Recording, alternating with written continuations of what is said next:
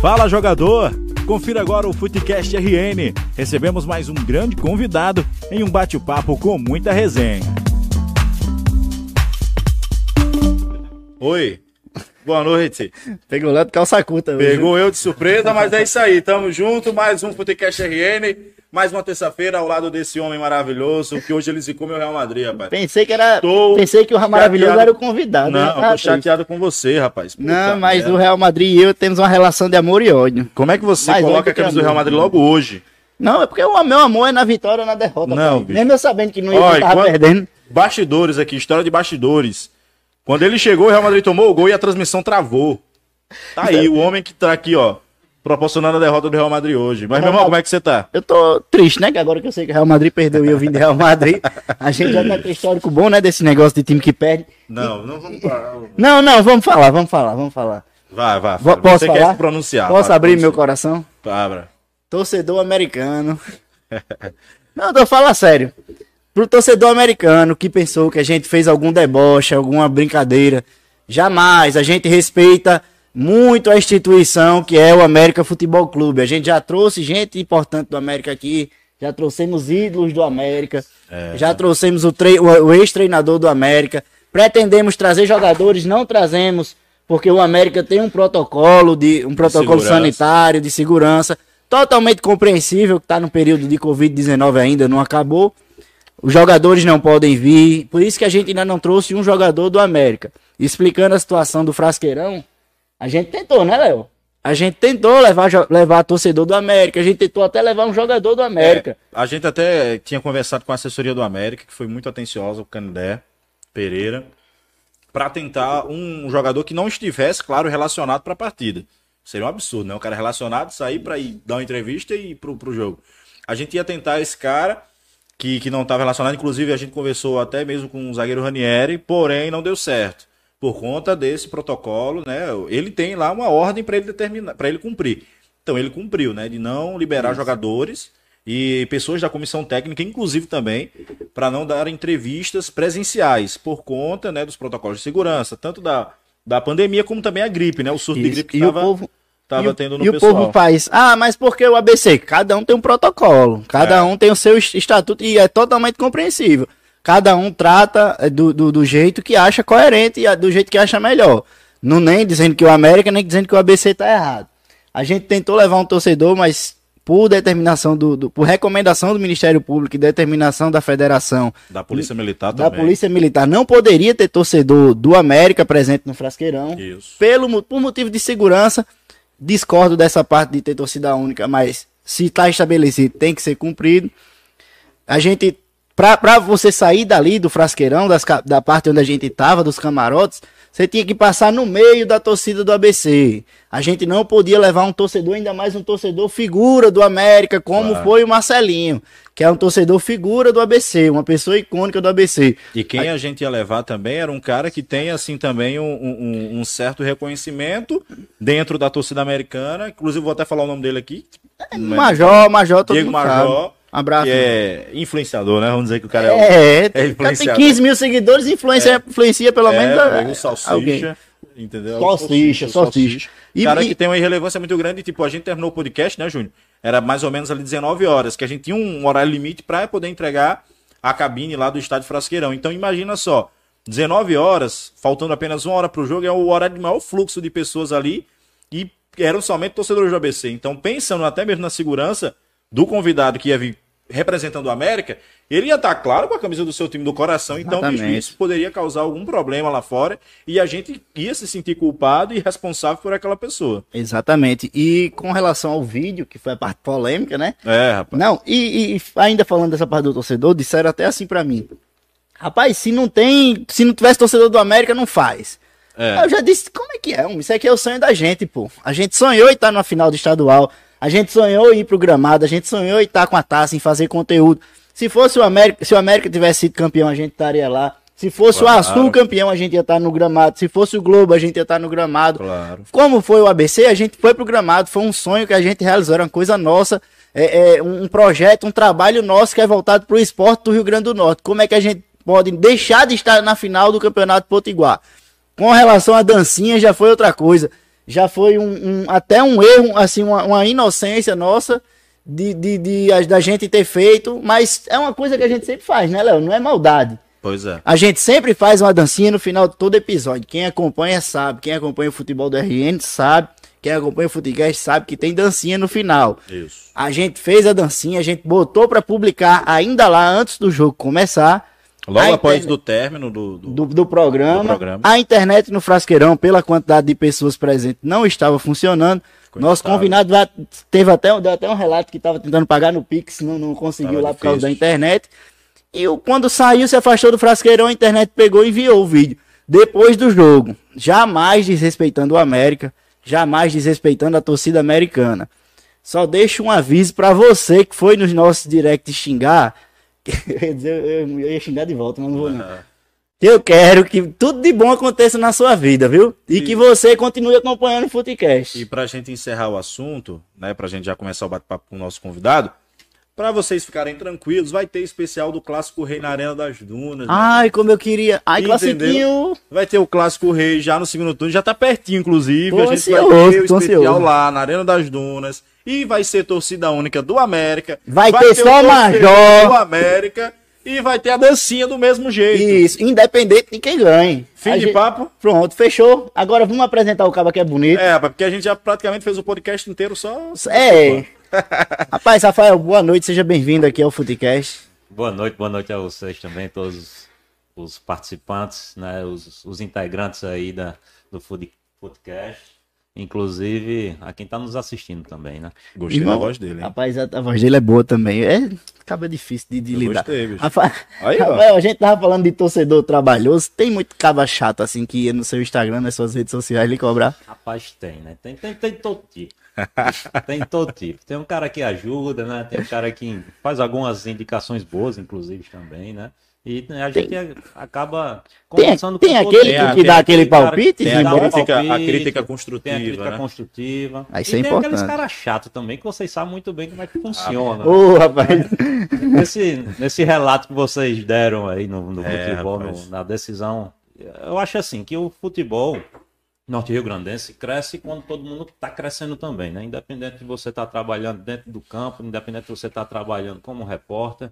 Então, assim, a partir do momento que vocês conseguem integrar tudo isso daí, que o futebol cresça todo mundo junto, só quem, só quem ganha é o telespectador que fica mais bem informado, Claro. é a gente que consegue é, transparecer também o que a gente está fazendo dentro de campo. Então, nada mais justo do que você estar fazendo trabalho lá dentro, né? Não, importa, não importa se é América ou ABC, mas fazendo o trabalho de vocês. Com certeza. E a gente, até mesmo ainda entrando nesse assunto, é como bem o, o Rafael falou, a gente teve a, a- iniciativa de fazer algo que ninguém fez aqui no estado. E a gente, por exemplo, o podcast, o Footcast RN é pioneiro dentro do estado, né, nesse formato de videocast. A gente, eu e o Júnior, a gente, pô, quando a gente sentou pra idealizar essa, esse projeto, a gente sentou e disse, bicho, a gente tem que fazer totalmente diferente daquilo que muitas pessoas já viram aqui no estado. E quando, quando a gente começou, a gente já tinha esses pensamentos, assim, tipo, vamos fazer. Imagina só a gente fazer uma final, pô, dentro do estádio lá, numa cabine lá, a gente fazer um podcast. E saiu, fluiu, tudo aconteceu. Tudo um e, e- e isso agrega pro futebol potiguar, porque, por exemplo, a gente levou um torcedor, o Marcelo, do, do ABC, inclusive um abraço pro Marcelo, o cara Marcelinho, figuraça. gente boa. O cara mesmo falou ao final, ali nos bastidores, ele disse, meu irmão, continue dessa forma, bicho, porque o futebol daqui precisa disso. A gente tá cansado, às vezes, daquele modelo tradicional, de tipo, você receber um, um convidado e o convidado falar sempre a mesma coisa. O cara vai assistir a entrevista e já sabe o que o convidado vai falar. Então, por exemplo, a gente traz o cara aqui e a gente conseguiu fazer. Eu sempre coloco esse. é, é, é, essa referência, que é o Alisson, porque a gente trouxe o Alisson aqui e conseguiu fazer o Alisson falar duas horas, Duas bicho. horas. O cara se sentiu livre. E se a gente tivesse mais tempo, ele ia ficar a noite toda Rapaz, falando, não é não, Júnior? O Alisson, a gente, a gente botou Matheus Matias pra falar Também, duas né? horas também. A gente botou muita gente pra falar assim. Surpreendeu, a gente conseguiu surpreender muita gente que acompanha, que assiste, e conseguiu se surpreender com um convidado que sentou aqui na nossa frente. Exatamente. Entendeu? E a gente, assim, né, nem sempre o cara colabora, como você colabora assim de falar, às vezes o cara dá as respostas assim meio vagas. Aí tem que fazer render, né? É claro. Mas, Rafael, Estudamos pra isso, pra tentar levar o melhor Estu- entretenimento pra você que tá estudamos assistindo muito, né? Rafael, velho, é, você é um cara novo, né? Você tem quantos anos? Tenho 33 anos. acabei de 33 completar, anos. Acabou de 33. completou quando? agora em janeiro 23. Olha aí, Chuta, é velho? novo, pô. Pablo está em chutão, hein? Tá Tá bem. eu não. Léo, Léo, tu dá, tu dá, tu dá Tá quanto pra anos? Vamos lá. Eita. Rapaz, eu sei só a idade de nascimento, né? Que aqui nos bastidores a gente conversa. Foi, você foi. é goleiro, né? Goleiro? né? Não, pelo amor de Deus. agora de vamos lá. Chegamos no assunto. De novo essa mentira. Chegamos no melhor assunto. Vamos lá. Você acha o quê da minha. Do meu, da minha posição? Rapaz, estatura não tem, né? Vamos ser, vamos, vamos ser sinceros. Vamos ver Você- sinceros. Olha, você, olha que ele entende, viu? Quem traz, quem tra- leva os cabos, levou os cabos pros times aqui, foi ele, viu? Mas, Mas ele, às vezes você compensa com outra coisa, né? Uma agilidade, alguma coisa do tipo. Ele- Largura ele- pra tampar o gol. ele falou aqui, já começou. a- Não foi produção? Ele já tava ali perguntando, bicho, tu aqui ano tal. Ele já tá querendo me agenciar aqui, tá vendo? O cara tá querendo me agenciar, querendo saber a idade e tudo mais. Mas Mas se eu não soubesse o seu ano de nascimento, eu daria mais de 30, viu, amigo? tá com a lataria sofrida, não tá, Tá, tá com a lataria, tá mal, Temos tá que mal. melhorar, tá vendo? Tá mal de lataria. Melhorar. Pra mim, pra Ah, mim, tem mais, mais de certeza. 30 não, né? Bem, né? Mais de 30 também? É. Mas eu tô, tô triste. Eu- mas eu, Não, não, mas- não, mas Tem tempo pra. isso pra melhorar, né? Ainda tá no, no, não tá no limite quase já. Que depois Hoje- de chegar nos 30 e passar Hoje aí. é futecast da pisa que a gente tá levando aqui hoje. Rapaz. Mas aí você é um Ah, cara novo, né? Mas, rapaz, como é que começou seu interesse assim no futebol? E como é que você começou a ingressar? Tipo, a gente sempre precisa de alguém que abra uma porta, né? Sim, sim. Como é que foi seu caminho até chegar nessa primeira porta? Então, o caminho, na verdade, é, eu já estava um pouco incluído dentro do futebol por ter participado de base, né? Passei um tempo no ABC, passei um tempo lá no América também, é, fui duas vezes para a Espanha e aí já conhecia muitas pessoas aqui de dentro do futebol. Mas aí, a partir do momento que eu comecei a estudar de fato, fazer gestão de futebol lá na CBF, me surgiu um- uma oportunidade lá no Globo, por já conhecer é, umas pessoas ligadas do Globo e tudo. E aí eu entrei como um coordenador da base lá, que a base já, já estava parada fazia um ano praticamente. Então, em 2019, eu entrei lá como coordenador da base e assumi toda, toda a parte administrativa deles. né? E aí, já para o campeonato 2020, para o estadual 2020 profissional, também o clube eh, vinha de um decesso da, da Série C para a Série D. E aí se desfez de todo o elenco. Né? Quando eu cheguei lá, que terminou a temporada 2019, o Globo ainda est- 2019 o Globo ainda estava na Série C. Eu cheguei para assumir a base. E aí ao término da competição, que foi rebaixado, e aí o elenco todo do profissional foi desfeito. E aí a partir do momento como eu já estava com a base rodando, aí Marconi me chamou para assumir lá o profissional e ajudar eh, nessa Foi naquele período que a, Bra- a base teve maior ingresso, né, no profissional, que eu lembro nesse, nessa parte que o elenco se desfez. Aí tinha muito menino, né, no, no Globo. Tinha, tinha, tinha, tinha, algum, tinha algumas categorias, tinha desde sub-15, sub-17 e sub- sub-19, né? Então, assim, aí a gente, a partir dessa base aí, que a gente começou a ter uma base de fato pro profissional. E aí chegou a, também a, a chegada de Renatinho, né? Renatinho Potiguar chegou como treinador. E aí a gente começou a montar a equipe, tomando como base o que a gente já tinha lá dentro. E a partir daí a gente fez um planejamento, um plano estratégico para que em um ano, dois anos a gente pudesse já estar com esses garotos maturados e obviamente com as contratações de, de algumas peças que já vinham do profissional, que já tinham uma certa experiência para poder encaixar esses garotos. E aí com dois anos a gente já pensava em, em fazer uma competição muito boa dentro do estadual. E foi o que aconteceu em 2021. Ah, então já foi uma coisa já bem pensada, né? Foi, Vocês foi, foi bem estarem- planejado. É, é, terem essa, essa rodagem e tal. E jogadores assim, que, é, é, tipo, né, Gable já tinha uma certa rodagem, mas querendo ou não, era uma cria ali do ABC, né? Aí começaram a surgir outros jogadores ali do ABC se destacando, do, do, do Globo, perdão, se destacando. É, é, e como é que foi até vocês chegarem assim e fazer, rapaz, esse é o menino que tá pronto, É. esse menino aqui não tá pronto. Como é que foi essa, essa observação? Essa observação é muito do dia a dia também, né? Assim, o que meio que favorece um pouco a ter essa liberdade de você poder colocar alguns garotos também é, é o limite financeiro. né? Claro. Então, quando você tem um limite financeiro é, muito baixo, acaba que te dá a oportunidade de engajar alguns garotos, né? É, então, a gente ali no dia a dia, no começo do estadual de 2020, sofremos pra caramba, primeiro turno foi um primeiro turno péssimo, mas a gente sabia que na insistência e sabia do material que a gente tinha lá, dando minutagem para essa garotada, a gente conseguiria é, alçar voos maiores. E aí no segundo turno já foi bem melhor, entramos para um brasileiro da Série D, né? chegamos aí até o segundo mata-mata, eliminando é, um clube grande aqui, que é o, O ABC. ABC. Então, é, e a gente já vinha preparando, inclusive durante todo esse ano de 2020, já vinha preparando o G2, que a gente sabia que seria o nosso G1 do ano seguinte. Né? Então, esses garotos que estavam no G2, que a gente chama, que são os garotos que estavam ali, que treinavam, por vezes nem, nem entravam em campo, mas já estava vivendo, vivenciando um, um estadual, um brasileiro. E aí foi o que aconteceu. Os caras que foram campeão é, no, no, em 2021, a base toda estava praticamente formada do- desde 2020. né? Então eles tiveram só um- uma, uma subida de degrau. Então, assim, é muito o que eu falo. É um planejamento, a gente já estava com um planejamento realmente estratégico para que em dois anos a gente conseguisse beliscar pelo menos um turno. E aí aconteceu o turno, né? Por mais que depois a gente saiu por umas certas questões administrativas lá dentro, mas o, o modelo e já estava bem plantado e já estava correndo por si só. Não, é o, o, o, o título. É muito se. Acho que todo mundo, né? Sabe Claro. que, é, que muito se dá o que foi construído antes ali no, no Globo. No meu ponto de vista, pelo menos. Eu vi o Globo assim, é, é, crescer bastante, o Globo encorpar, voltar a ser aquele time assim, chato mesmo, com, com os grandes. E esse, esse processo de trabalho com a base é uma das coisas que mais me, me chama a atenção, porque eu gosto, sabe, de ver jogador Claro. aqui surgindo. Eu canso de dizer que, que é, é, é, o Alisson é o último jogador diferente criado aqui no Rio Grande do Norte. Mas o próximo, quem pode ser é Negueba. Claro. Que Talvez- já tá longe do futebol potiguar E também. isso já tá. E tá bem no Mirassol. Isso. Ele é, é um jogador que, que- Mas, tipo assim, não vai ter a, identifica, a identidade que, que talvez o Alisson tenha com o ABC.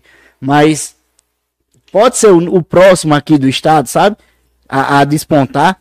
E esse trabalho de base é muito interessante. Aí quando você tá, tá no Globo ali, aí você é, é, trabalha da forma que os clubes da Série A praticamente trabalham, né? Ali naquele processo de base, talvez você dá um andamento maior. Mas aí quando você tá no Globo e depois você chega lá no América, aí teve a liberdade para você fazer o mesmo trabalho que você fazia no Globo ou ainda já chegou assim, teve algumas Não, a- até porque a gente chegou lá, eu cheguei num momento muito conturbado no América, né? Então o América vinha de uma de um primeiro turno que precisava ganhar, acabou perdendo para o próprio Globo e aí precisava a todo custo ganhar o segundo turno para poder ter uma competição no ano No seguinte. ano seguinte. Então, assim, estava um momento muito conturbado e as energias estavam todas voltadas para o profissional. Tanto que a base praticamente inexiste lá no, no América. foi, foi muito por causa dessa necessidade, o ge- emergente. Muito por causa dessa necessidade. A gente precisava ter um resultado muito imediatista no profissional. Muita gente não sabe disso, né? Que muita gente cobra o América por não tá, não tá investindo na base, mas muita gente não sabe que é pela urgência do profissional, né? Exatamente, pela urgência do profissional. Mas isso não quer dizer que não se possa fazer base no futebol, no América Futebol Clube. É até como você falou, pensando no lado do Globo. Por conta da questão financeira, o Globo aproveita a base, né? Se monta ali o G1, G2, que você mesmo falou. Eu acho que o América deveria, ou pode, ter condições de adotar esse mesmo modelo. De ter garotos ali, fazer uma preparação, claro, mas claro, por trás de tudo isso, não é só ter o atleta, ter uma equipe também que, tipo, prepare aquele jogador, prepare aquele atleta, molde ele direitinho, para que ele esteja preparado para disputar aqui um campeonato potiguar, que querendo ou não, tá se mostrando que é uma competição importante, porque o caso do América, como você assim chegou lá, a, a, a, a necessidade, né, e, e a pressão de ter que ganhar o turno para tipo garantir um calendário e não conseguiu ganhar e tipo ficou nessa dependência, né, do ABC ter o acesso para garantir pelo menos a série D. Então acho que tipo, de repente poderia ter esse mesmo formato, né, Rafael? Exatamente, e a gente estava tentando já meio que mexer um pouco nessa, nessa estrutura. Tanto que a gente tem alguns garotos hoje. Tanto É. que o jogo passado já entrou o Guilherme, um atacante 05, né? Então, com 16 Poxa. anos. Caramba. E, e aí é a forma que a gente tem que trabalhar. A gente tem que botar os pezinhos no chão. Todos os clubes aqui do RN tem que botar os pezinhos no chão e saber que não é mais aquele clube de Série B e, e que, que acha que é grande, né? É o que eu falo sempre, tem que entender a realidade Tem que atual. entender a realidade, tem que botar os pezinhos no chão É, não pode mais, não, não existe esse negócio de contratar cara é, de São Paulo que vem ganhando os rios de dinheiro, quando É. a gente pode trazer ou fabricar aqui mesmo Claro. atletas muito mais Perfeito. jovens e que pode dar uma projeção muito maior, né? Então a Verdade. gente tem que botar muito bem os pés no chão. Não deixa de ser uma instituição grande, nunca vai deixar de ser uma instituição grande, mas no momento do futebol, como o futebol vive por momento, né? Tanto para você ser um jogador de seleção brasileira, porque você está num bom momento. Se você não está Claro. num bom momento, você não é convocado. Então, da mesma forma, guardando as devidas proporções, se você não está num bom momento no estadual, não está num bom momento na, na competição nacional, você também não é grande nesse momento. Isso. né? Então, assim, é muito por esse lado que a gente tem que seguir para poder dar um, dar um, um passo, dar um passo para trás para conseguir dar dois para frente. Eu acho que muito do acesso do ABC no ano passado para a Série C se deu por conta disso. O ABC entendeu sua realidade. A gente percebeu que, por exemplo, o ABC entrava numa negociação com o jogador, o ABC não entrava em leilão. Coisa que an- an- anos anteriores se entrava em leilão para tentar trazer um jogador, claro, de um calibre melhor para tentar disputar. E eu, cara, eu, eu sempre falo, gente, não tem condições de um jogador da série C vir para D. Sabe? Tipo, é, é tipo ele descer uma série, então se ele vier, ele vai ter que ganhar um, um rio de dinheiro aqui dinheiro. para tentar vir. Entendeu? A galera tá, tá participando ali, ó. Boa noite, Rafael. Um abraço para todos aí, o José Luiz. É Tá meu parec- amigozinho, pô. Olha, ô, Eu tava dizendo pra ele que ia mandar um abraço, que eu disse, Olha. rapaz, eu passei o final de semana todinho bebendo cozinho, comendo cozinho. Rapaz. Cozinho, pô, cara, pô. Abraçãozinho, meu amigo. Tudo de bom pra você, viu? Goste mais. Mas é como eu tava falando, a ABC de- entendeu a sua realidade e trouxe jogadores dentro da situação financeira do clube. Né? Por exemplo, contratou bem. Rapaz, não acredito não que já chegou. Rapaz, rapaz, já chegou. pode começar. Você, não, você não é, Rapaz. você não é jogador. Não, Não, é. venha com seus dramas, não. Eu vou até mostrar pra câmera. Alô, Narabes. Rapaz, eu tava. Ai, perdi até Narabes. meu raciocínio, Narabes. Olha só. Abração, Wesley. Que Narabes. recepção aqui, hein, Júnior? A Narabes é sensacional. Vamos fazer aqui o print pra galera postar, vai. Rapaz, esse aqui é o Ei, melhor. primeira, viu?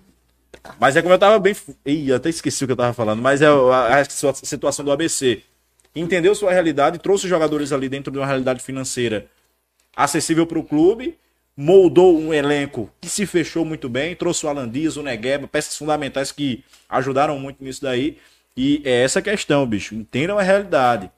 Né? A gente percebe que tipo, o América nos últimos anos sempre chega num momento Mas eu acho- crucial, mas não consegue. Eu acho que nesse ano o América já estava com essa visão, né? Você que ajudou a, a, a fazer a composição, o América já estava com essa ideia, né? De, de, de, ter um teto ali e de ter, trazer jogadores compatíveis com esse teto, não é isso, Rafael? Sim, sim, sim. Já, já, tá, já tinha dado uma mudada grande, né? É, desde o do momento que a gente chegou lá, a ponto de, de fazer um limpa. é, a partir do momento que eu cheguei em 2020, já pro, pro brasileiro, a gente já estava com um orçamento muito, muito estourado, né? Então, assim, a gente precisou dar uma reorganizada, porque senão a gente não conseguia chegar nem no final da competição, para pagar em dia. Isso é muito importante para que se consiga é, alcançar os objetivos lá no final. Claro. É, não adianta você ter um atleta insatisfeito, um funcionário insatisfeito. Então a gente precisou dar esse dar essa limpa lá para conseguir é, honrar com tudo que a gente tinha de compromisso. Então assim, aí esse ano não, esse ano já foi um pouco mais tranquilo porque a gente pegou do zero, né? Então pegamos do zero, então montamos da Dá forma, montar da de... forma que a gente, da forma que foi nos postos. Então assim, você tem um orçamento de tanto. Então vamos fazer na base desse orçamento. Sem, sem poder fugir disso para não comprometer as nossas obrigações. E dá para montar, não? Um time E dá pra montar. competitivo. E dá para montar. Dá para montar. Dá pra A gente, a gente vê aí que o América, é, é, é, nesses últimos jogos, vale, vale frisar que o América tá invicto esse ano contra o ABC. O ABC é um time montado para a Série C e o América é um time montado para a Série D. Dá para montar um time competitivo, né, Rafael? Sem dúvida, sem dúvida. Tem, tem muita opção. A grande questão de montagem de elenco, eu digo sempre que é a parte mais difícil do futebol, você montar uma equipe. Muito difícil. Porque não basta você conhecer da parte técnica do atleta, né? Você só assistir jogo, ver o cara ali em campo, ver a qualidade dele em campo é uma coisa. Mas aí você vai para os bastidores, para o extracampo, Extracampo. É tudo um processo, É né? todo um processo. Para você ter o grupo em mãos, você precisa saber de cada característica de cada atleta, né? Seja ele dentro de campo, fora de campo. pessoal, Imagina a dor de família. cabeça desse homem aí. A dor de cabeça é grande. Ei, eu fico dizendo assim, eu digo brinco com o Gustavo Cartaz, tu também. Vocês, vocês, vocês que trabalham nessa parte executiva, fica jogando Master Liga, né, velho? Você fica assim, você fica ali, rapaz, eu vou contratar esse cara, mas ele tem que vir por um preço X, tem que receber um valor X, a família dele tem que vir querer morar em Natal, Sim. ele não pode ser um cara baladeiro e ele não pode ter problema com ninguém no grupo. Rapaz, é mais ou menos isso, né, dor de cabeça? É mais ou menos isso. E a grande questão nisso tudo, é, o ponto-chave é você ser um bom gestor de pessoas. Isso, eu ia falar justamente isso Você tem agora. Luizinho um Lopes. gestor de pessoas. Luizinho Lopes Não, a bateu coisa não- muito nisso aqui. Ele disse que a, a gestão de pessoas é acima de, de qualquer outro ponto no, no- no- na parte do futebol. Sim. Porque não adianta você só ser um, um- um treinador, né? Você só treinar, você só é, é, fazer as contratações. Você tem que saber gerir, né? Tem que estar ali com o cara, o cara tem que estar com você. Tinha, você, tinha é, é, é, é, muito, muito jogador próximo a você, eu tenho. Tem, tem, tem. Tem os atletas também que já vieram do Globo, né? Então, Esses aí já são os mais apegados, são né? mais apegados, assim, pelo tempo de trabalho, né? Que a gente tava mais junto, então. Mas tinha outros... A grande maioria do elenco, um elenco super tranquilo. A gente não teve problema desde o ano passado. Nenhum problema extra-campo. Então, muito pela montagem. né? Então, é tudo que eu digo. Qualidade técnica extra-campo. É Se sensacional. você trouxer isso daqui pra você, você consegue ter um elenco tranquilo, você não vai ter muita dor de cabeça. Eu fico As dores de cabeça são outras.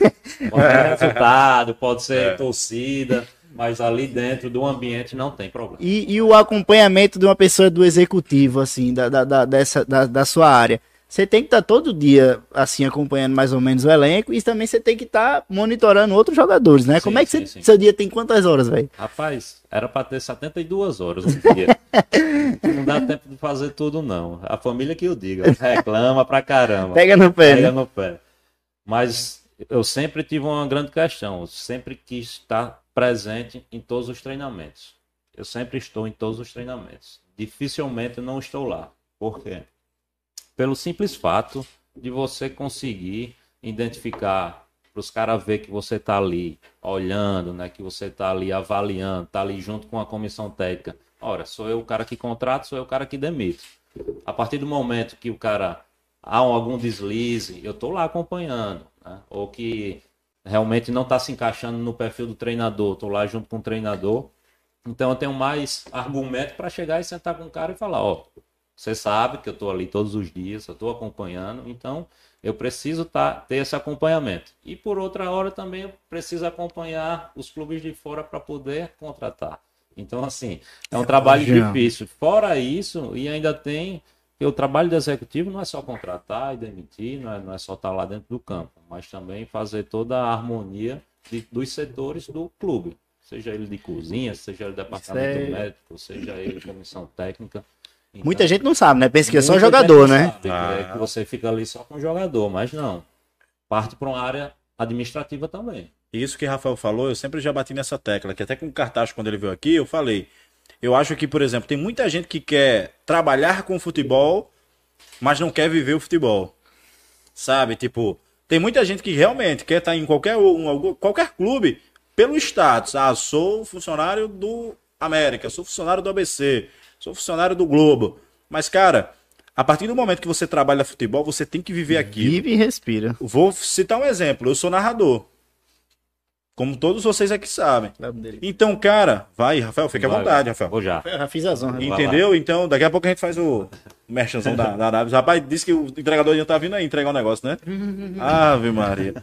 Então, eu sou narrador de futebol, então, bicho, eu assisto jogos até da Arábia. Mas, ah, Léo, por que você assiste? Cara, é importante você viver aquilo que você trabalha. Entendeu? Então, por exemplo, o meu forte é o quê? Acompanhar as narrações dos caras, eu pego referência. Sim. Então, eu, então, eu sempre digo pro pessoal que, que, que quer trabalhar com futebol, que trabalha, bicho, viva, você tem que estar ali cheirando a grama direto, todo dia. E isso que, o- que o Rafael fala, mas muita gente tá falando, ah, mas isso aí é, é, é, é só vitimismo, tá só falando isso porque já deixou o clube, mas não tava lá. Ele não tá Porque tá falando todo isso, dia, não, pô. porque o cara tava lá todo dia. Quem é da imprensa sabe. E ele tá fazendo o papel correto, ele tá fazendo o papel certo. Porque a gente já viu tantos outros executivos aqui no futebol potiguar que ia de chinelo, de Posso bermuda, citar o nome? tô indo ali na praia. Caraca, bicho. Então, qual era a credibilidade que esse cara passava pro elenco? Rapaz, uma vez eu vi até, Sabe? eu vi até Vanderlei Luxemburgo, grande Vanderlei Luxemburgo, dizer que eu não dou mais treino, não. Eu fico sentado lá na minha sala no computador Tá e tem, vendo? Tem um cara lá que trabalha pra mim pra dar treino. Isso daí. Eu desde esse porra, dia eu condenei, bicho. Eu disse, meu amigo, o Vanderlei Luxemburgo é um cara. É, é um cara sensacional, assim, tem muitos títulos e tal. Mas você sabe melhor que ninguém, né, Rafael? Que se o cara não tiver na vivência, o cara não ganha respeito dos atletas, o cara não consegue é, conhecer o próprio elenco. Como é que você vai contratar se você não conhece seu próprio elenco? né? E ainda tem a questão dos problemas que acontecem no dia a dia, né? Pois que é. você tem que resolver ali na hora. Problema extra-campo. Extra- Ou como o Renatinho mesmo falou. Aqui, quando ele, ele se fez presente aqui no podcast, ele falou, cara. Não, acho que não ao vivo, ele falou no bastidor. Eu vou até pedir permissão ao Renatinho, mas eu creio que ele não vai se incomodar em eu falar isso. Mas ele falava que, tipo, por exemplo, a torcida, às vezes, pegava no pé de muitos jogadores. Mas não sabe o extracampo daquele atleta em casa. Algum problema que ele estava passando pessoal, entendeu? Então isso faz parte também da sua função, da função do treinador, da função até de um fisiologista chegar, cara, tá tudo bem com você? Como é que você tá? Como é que tá seu psicológico? Entendeu? Então, bicho, é um processo gigantesco. O futebol não é só o cara chegar, treinar e ir pro campo. Não. É, Entendeu? lo- é É longe muito- disso. longe disso, demais, cara. longe disso. E você, e você trabalhou, a gente citou aqui Renatinho, você trabalhou bastante com o Renatinho. Tinha essa brecha assim pra você chegar a dizer, Renatinho, eu tô achando que fulaninho aqui tá. Ou você já tinha aquele entendimento mútuo, tipo assim, Renatinho achava uma coisa e você Era fazia, mole, né? caramba, velho. Eu tava pensando nisso. Tinha muito disso também e a gente conversava bastante. Como, como já Renatinho falei, é muito tava aberto, né, Muito velho? aberto, eu tava ali no dia a dia, muito a dele. gente sentava para discutir, a- não discutir escalação, porque escalação é com ele, mas discutir o momento de cada atleta, o que cada atleta estava passando. Então, por, por ser um elenco grande, né, por várias pessoas, por vezes o cara tem mais afinidades com um, com outro, e ele tinha mais com alguns atletas, eu com outros, então a gente ia unindo esse daí, né, até para chegar Fazia numa- um elo, né? Um um denominador elo comum. para que pudesse estar tudo bem ajustado. Então, assim, é, essa é uma parte muito importante do futebol. É você entender o lado humano dos atletas também. né? O atleta não é máquina, o atleta não é, é só Isso. aquele cara que está ali treinando e vai para o jogo. Rede social influencia. né? A gente tenta blindar pra caramba os caras para não ficar tão atento às redes sociais.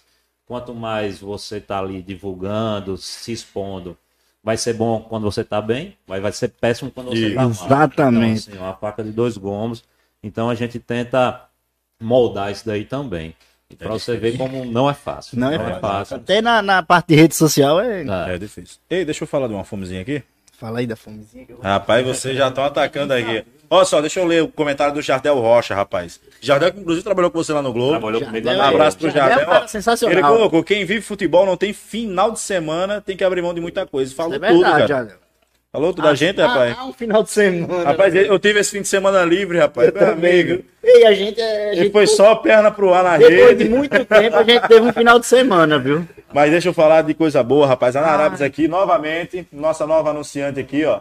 Trazendo Valeu, coisa boa. Rapaz, tá chegando mais, meu Deus. E não para de chegar mais, viu? Ei, pastel de Belém. Pastel de Belém, rapaz. Narabes, meu amor. Você tá. Olha só. Coisa Sabe, linda. sabe como é que chama pastel de Belém lá em Belém? Pastel de Belém. Pastel. Porque já é de Belém, né? Rafael. Piada ruim, passa viu? as mãos. Pastel de Belém também temos aqui a esfirra.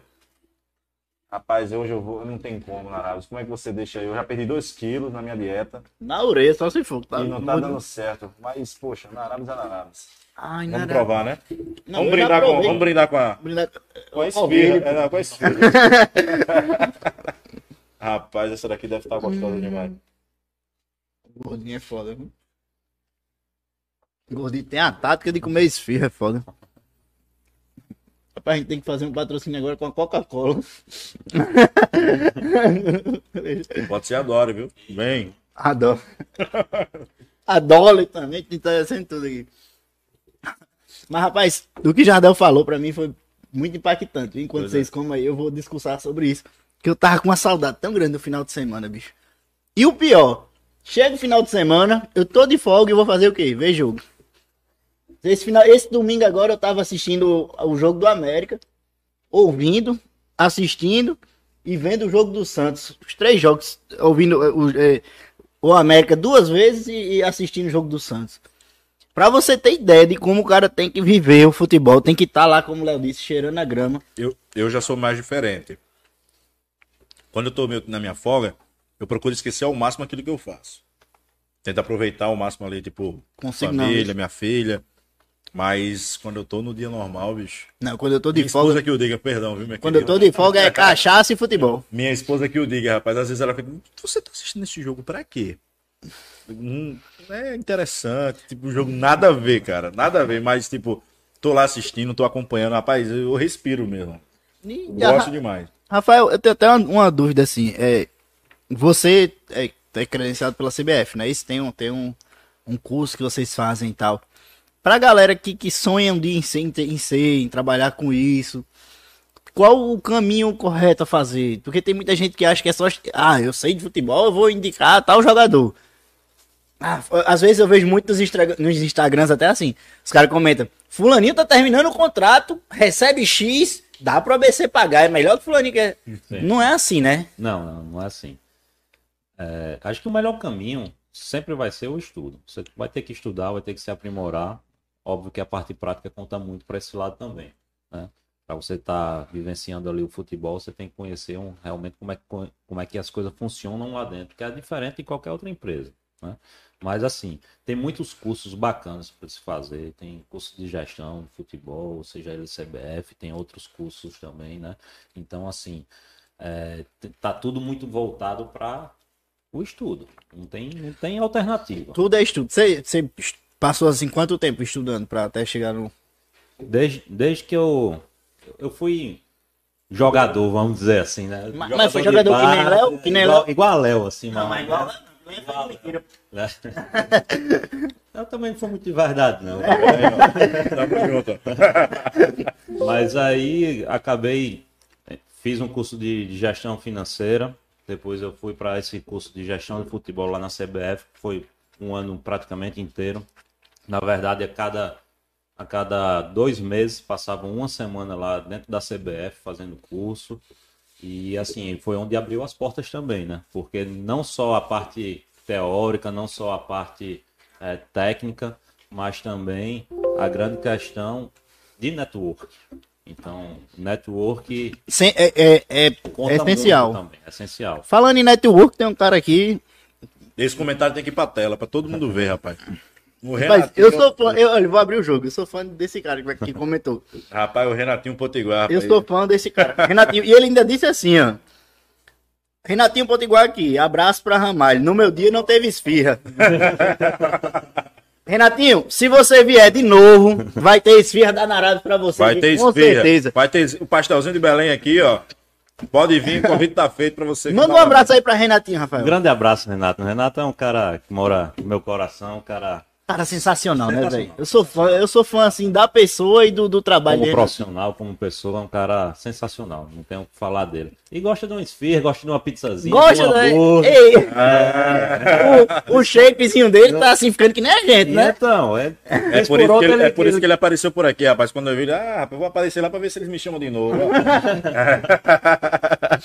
ah, Mas Renatinho, Renatinho é um cara mil, né, velho? Mil, mil, mil. E excelente profissional, assim, também. Exatamente. Eu via, eu via muito, assim, no dia a dia do, do América. É, Renatinho, ele, ele, ele tem um- uma filosofia, assim, já moderna dele. Prova aí, pô, é bom pra estar de Belém. Ele tem uma filosofia, assim, mas já é uma coisa já dele, né? Sim, é um cara que jogou durante 20 anos, né? E quando encerrou a carreira, que já tinha esse, esse plano, era um cara muito objetivo, já foi estudar, já fez cursos também da CBF, então se esmiuçou nos livros e, e aí tá pondo em prática que ele já vem de bagagem como um atleta e agora como treinador na parte teórica, né? E eu então, vou- assim, é- acho que é uma ligação, é um casamento perfeito aí. E eu vou dizer uma coisa que eu vejo muito nessa geração nova, que é de, de no caso, enquadro você também nessa geração nova aí da galera que trabalha, que eu digo que é, é, tem você, tem os técnicos, né, Renatinho, Luizinho e Hugo, que são os caras muito estudiosos, estudiosos, né, velho? Vocês acompanham assim, é, você faz curso, essas coisas assim. Faço, inclusive, eu tô até perdendo aula agora. Homem, pelo amor de Deus. Tô perdendo aula agora, mas eu vou repor, não se preocupe. Então, assim, a gente tem que estar em constante atualização, porque as coisas evoluem muito rápido, Isso. tudo muda muito rápido, né? Então a gente tem que pegar modelos que vem dando certo. É uma questão que eu tenho acompanhado muito também, até um curso que eu estou fazendo voltado com o pessoal do Fortaleza, para ver como é que eles Um saíram de desse gestão. poço que a gente está vivendo hoje, né? Isso é Até- sensacional, viu? até onde, até onde eles estão conseguindo alcançar aí, que não é falta de trabalho, não é falta de organização, né? É um planejamento estratégico que conta muito. É, Todo clube deveria ter esse planejamento e ter pessoas capacitadas, obviamente, lá dentro para manejar o, o- a organização. Na, na sua visão, foi isso a, a diferença? Essa, Sem dúvida. essa diferença que a gente Sem ficou? dúvida, sem dúvida, sem dúvida. Sem dúvida, é questão de organização é, dos departamentos, principalmente, e trazer pessoas realmente capacitadas e ga- gabaritadas para dentro do, do clube. Se pintasse uma vaguinha lá pelo Leão. Cara, sensacional. Agora, né? sensacional. Preparar mais mal, hein? Não, não. Mas você Agora tá. mesmo, você já- essas esfirras aqui. Viagem longe. Demais. Mas você- já, já tá assim, você almeja agora alguma coisa aqui no estado ou coisa mais já mais distante mesmo? Agora, como vocês bem falaram, né? Quando vocês pensam em, em folga, e pensam em, em- em sair um pouco desse mundo do futebol, que é muito difícil quando você está trabalhando, eu tô tirando esses dias para mim, sabe? Já faz aí uma semana, uma semana e pouquinho que eu realmente não tô acompanhando tanto futebol como acompanhava antes. Tô estudando, mas tô dando uma parada. Tenho uma filha pequena também de um aninho, então tô mais focado para a família. Isso não quer dizer que eu não, não esteja apto a, a- a aceitar outro tipo de proposta, né? Já tive algumas propostas aqui também, ah, de alguns clubes daqui do, do estado, mas eu estou em stand-by.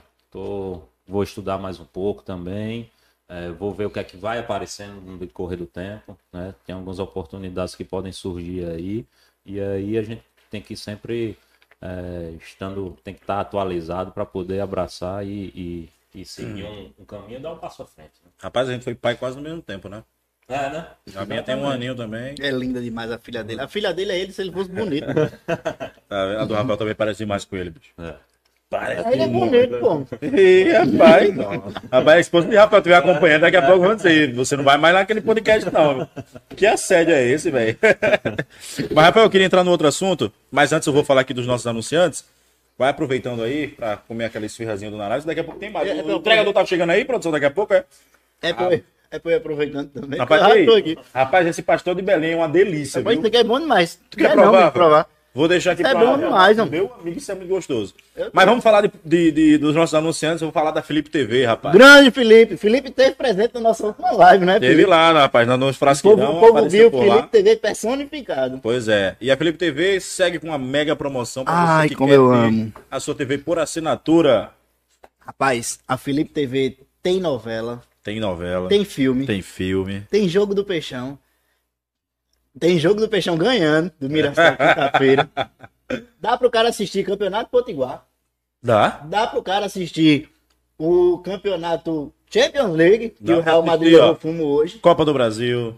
Todos os campeonatos Filmes inéditos. E tudo isso, tudo isso por um preço absurdo. Rapaz, tu chuta aí quanto é que é? Pra ter tudo isso é uns 200 conto. Rapaz, a partir de R$ Não vai te 29,90 lascar. mensais, Ai, você já não. pode ter sua TV por assinatura. R$29,90. R$ 29,90. Só na Felipe TV, viu? Então vai aqui no primeiro link da descrição para você já entrar em contato com o suporte e já garantir aí a sua TV por assinatura. Grande Felipe TV, Vamos falar também da Tiller, né, a rapaz? melhor marca de roupas do estado do Rio Grande do Norte. Pois é, marca aqui da Terra, que apoia também o Futecast RN. A Tiller é uma das grandes apoiadoras do futebol e de todos os outros esportes daqui do Rio Grande do Norte, né, Léo? Para você. Os uniformes mais bonitos a gente encontra onde, Léo? Na Tiller Esportes, e não é só material, como você viu aí, material só pro futebol não, cara. Para qualquer Tem tipo pro de esporte. surf, pro basquete, pra Pois é. vôlei, Então, samba. Para você conhecer um pouco mais da Tiller, vai aqui na descrição para você seguir as redes sociais. Rapaz, gostou aí da. Eu tô, Opa, eu tô cara, ficando de muito cheio já. Rapaz, na Arábia embaçada. viu? A Arábia é sensacional. Mas, Rafael, eu queria entrar no assunto agora. É um pouco mais delicado. Porém, eu acho que até um- uma forma de você tentar explicar como é que você se sentiu, bicho, com a notícia da saída do América. Todo mundo, até mesmo a gente da imprensa, né, Júlio? Foi meio pego Não, de foi- surpresa. Foi um choque. Com a saída do Renatinho, com a sua saída, também a de outros profissionais. Como é que foi pra Alisson. você? Quando a notícia chegou, você já esperava dentro ali dos bastidores do clube ou tipo também te pegou de surpresa? Fui pego de surpresa também. Fui pego de surpresa, tanto que eu tava me organizando para ir pro clube já. E aí recebi a ligação eh, falando que, que a direção, desde o jogo contra o Potiguar, né, que tinha sido na, na noite, no dia anterior, estavam tentando eh, mudar a questão da comissão técnica e tudo. E aí disseram que queriam mudar, me mudar também porque fazia parte da comissão técnica. Coisas que eu não entendi. Eu também Até entendi hoje isso aí, não. Até hoje eu também não, não consegui entender o que foi que houve. É. Não só eu, mas eu acredito que como toda a comissão. Você acha que Até por se porque fazer tão presente, o pessoal não incorporou você na ideia de comissão técnica? Eu não sei te dizer, não sei dizer. Então, pode ser que tenha sido algo nesse sentido, mas eles devem ter os motivos deles, enfim. É, Também não não- fiquei não- nem chateado, nem nada. Disse, Não, tudo bem, sem problema nenhum. E a vida que segue. Eu sei que o futebol tem, tem, dessas, tem dessas coisas, infelizmente. O futebol é muito dinâmico, né? muito dinâmico e, e acaba também que a gente fica nessa, nessa questão de vulnerabilidade. Vulnerabilidade, né? Exatamente, porque também as coisas. Ora, se falam de resultado, a gente estava tendo resultado, né? É, se fala que a gente tinha problema dentro do, do nosso vestiário, de brigas lá dentro. E isso é que é uma coisa que eu queria saber, que se falou não muito. tinha, não tinha, zero. E aí, de repente, vem uma, uma notícia que nada tá dando certo, que a gente precisa mudar, enfim. Eu realmente não sei. Estou até hoje sem entender, também não tive mais nenhuma conversa desde esse dia, né, que recebi a ligação que não precisava mais ir, porque eles estavam fazendo uma mudança lá. Enfim, é uma questão que foge da minha ossada também e, e também nunca mais me ligaram nem para explicar, nem, nem para dizer nada. Ficou- Então, ficou assim. Todo mundo Ficou assim. no, no ar, né? É, ficou no... E eu acho que pro profissional que trabalha com futebol, ele também entende, se não entende, deveria entender que o futebol é ciclo, né? Então você viveu o seu ciclo no Globo, teve, bem teve sua saída de lá, que eu também considero como precoce, né? Porque, tipo, pegou todo mundo de surpresa também. A saída do Rafael lá do Globo. Pode crer, agora que eu me lembrei. Foi realmente quando, eles, quando vocês saíram do Globo. E você depois foi- você foi pro América, também teve essa série, mas, tipo, pro profissional, você consegue absorver isso como, ah, consegui fazer meu ciclo ali naquele clube. Claro, poderia agregar ainda mais. Tinha potencial suficiente para tentar conseguir é, é, algo, algo maior, tentar algo é, é, diferente dentro do clube. Você também tem esse pensamento? Na verdade, são ciclos, são ciclos interrompidos, né? Ah, Não são ciclos que, que a gente conseguiu fechar, são ciclos interrompidos. é, por questões Y, X, enfim.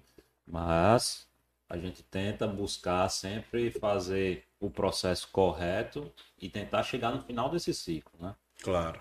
Então, assim, é, o trabalho que eu espero não são, não são esses trabalhos de instabilidade. A gente precisa ter um pouco de estabilidade para passar o que realmente a gente tem de conhecimento para o clube, para a instituição, para os atletas, enfim, seja lá quem for, quem esteja trabalhando lá.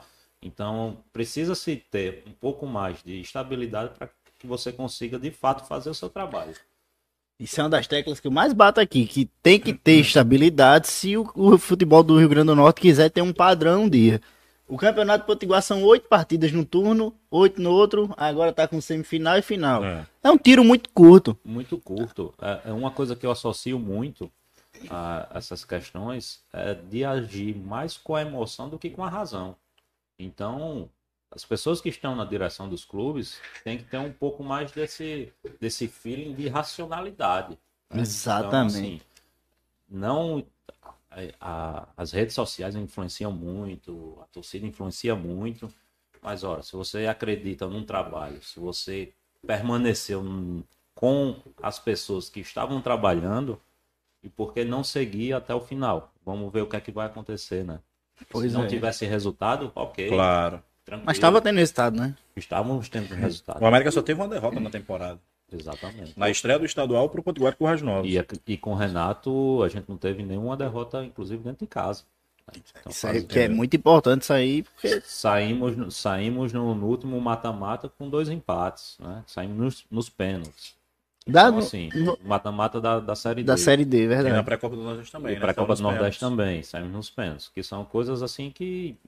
Não que fuja, óbvio, todo mundo treina e tudo, mas é, a área de, de, de sorte conta muito também nessa. O quanto, o quanto o psicológico pesou nesse negócio dos pênaltis, velho. Porque sai na Série D nos pênaltis, que é um jogo que a gente achava que É. o América ia, ia classificar. Eu acho que de todos os anos era o ano que eu mais é, é, achei que o futebol do Potiguar Porque ia o América subir tava, a B100 o América América. tava bem. Naquele jogo ali também, Alvinho teve ali umas duas chances ali Isso. que poderia ter É. concretizado. Patrick Alan também teve Patrick, chance Alan- exatamente, é, tiveram oportunidades, aí sai na, na pré-copa do Nordeste também nos pênaltis, precocemente.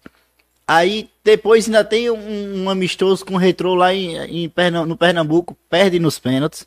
Rapaz, o psicológico chega uma hora que pesa, né, no pro Pesa, atleta. pesa bastante, principalmente para a Copa do Nordeste, que foi logo em sequência da nossa Da série.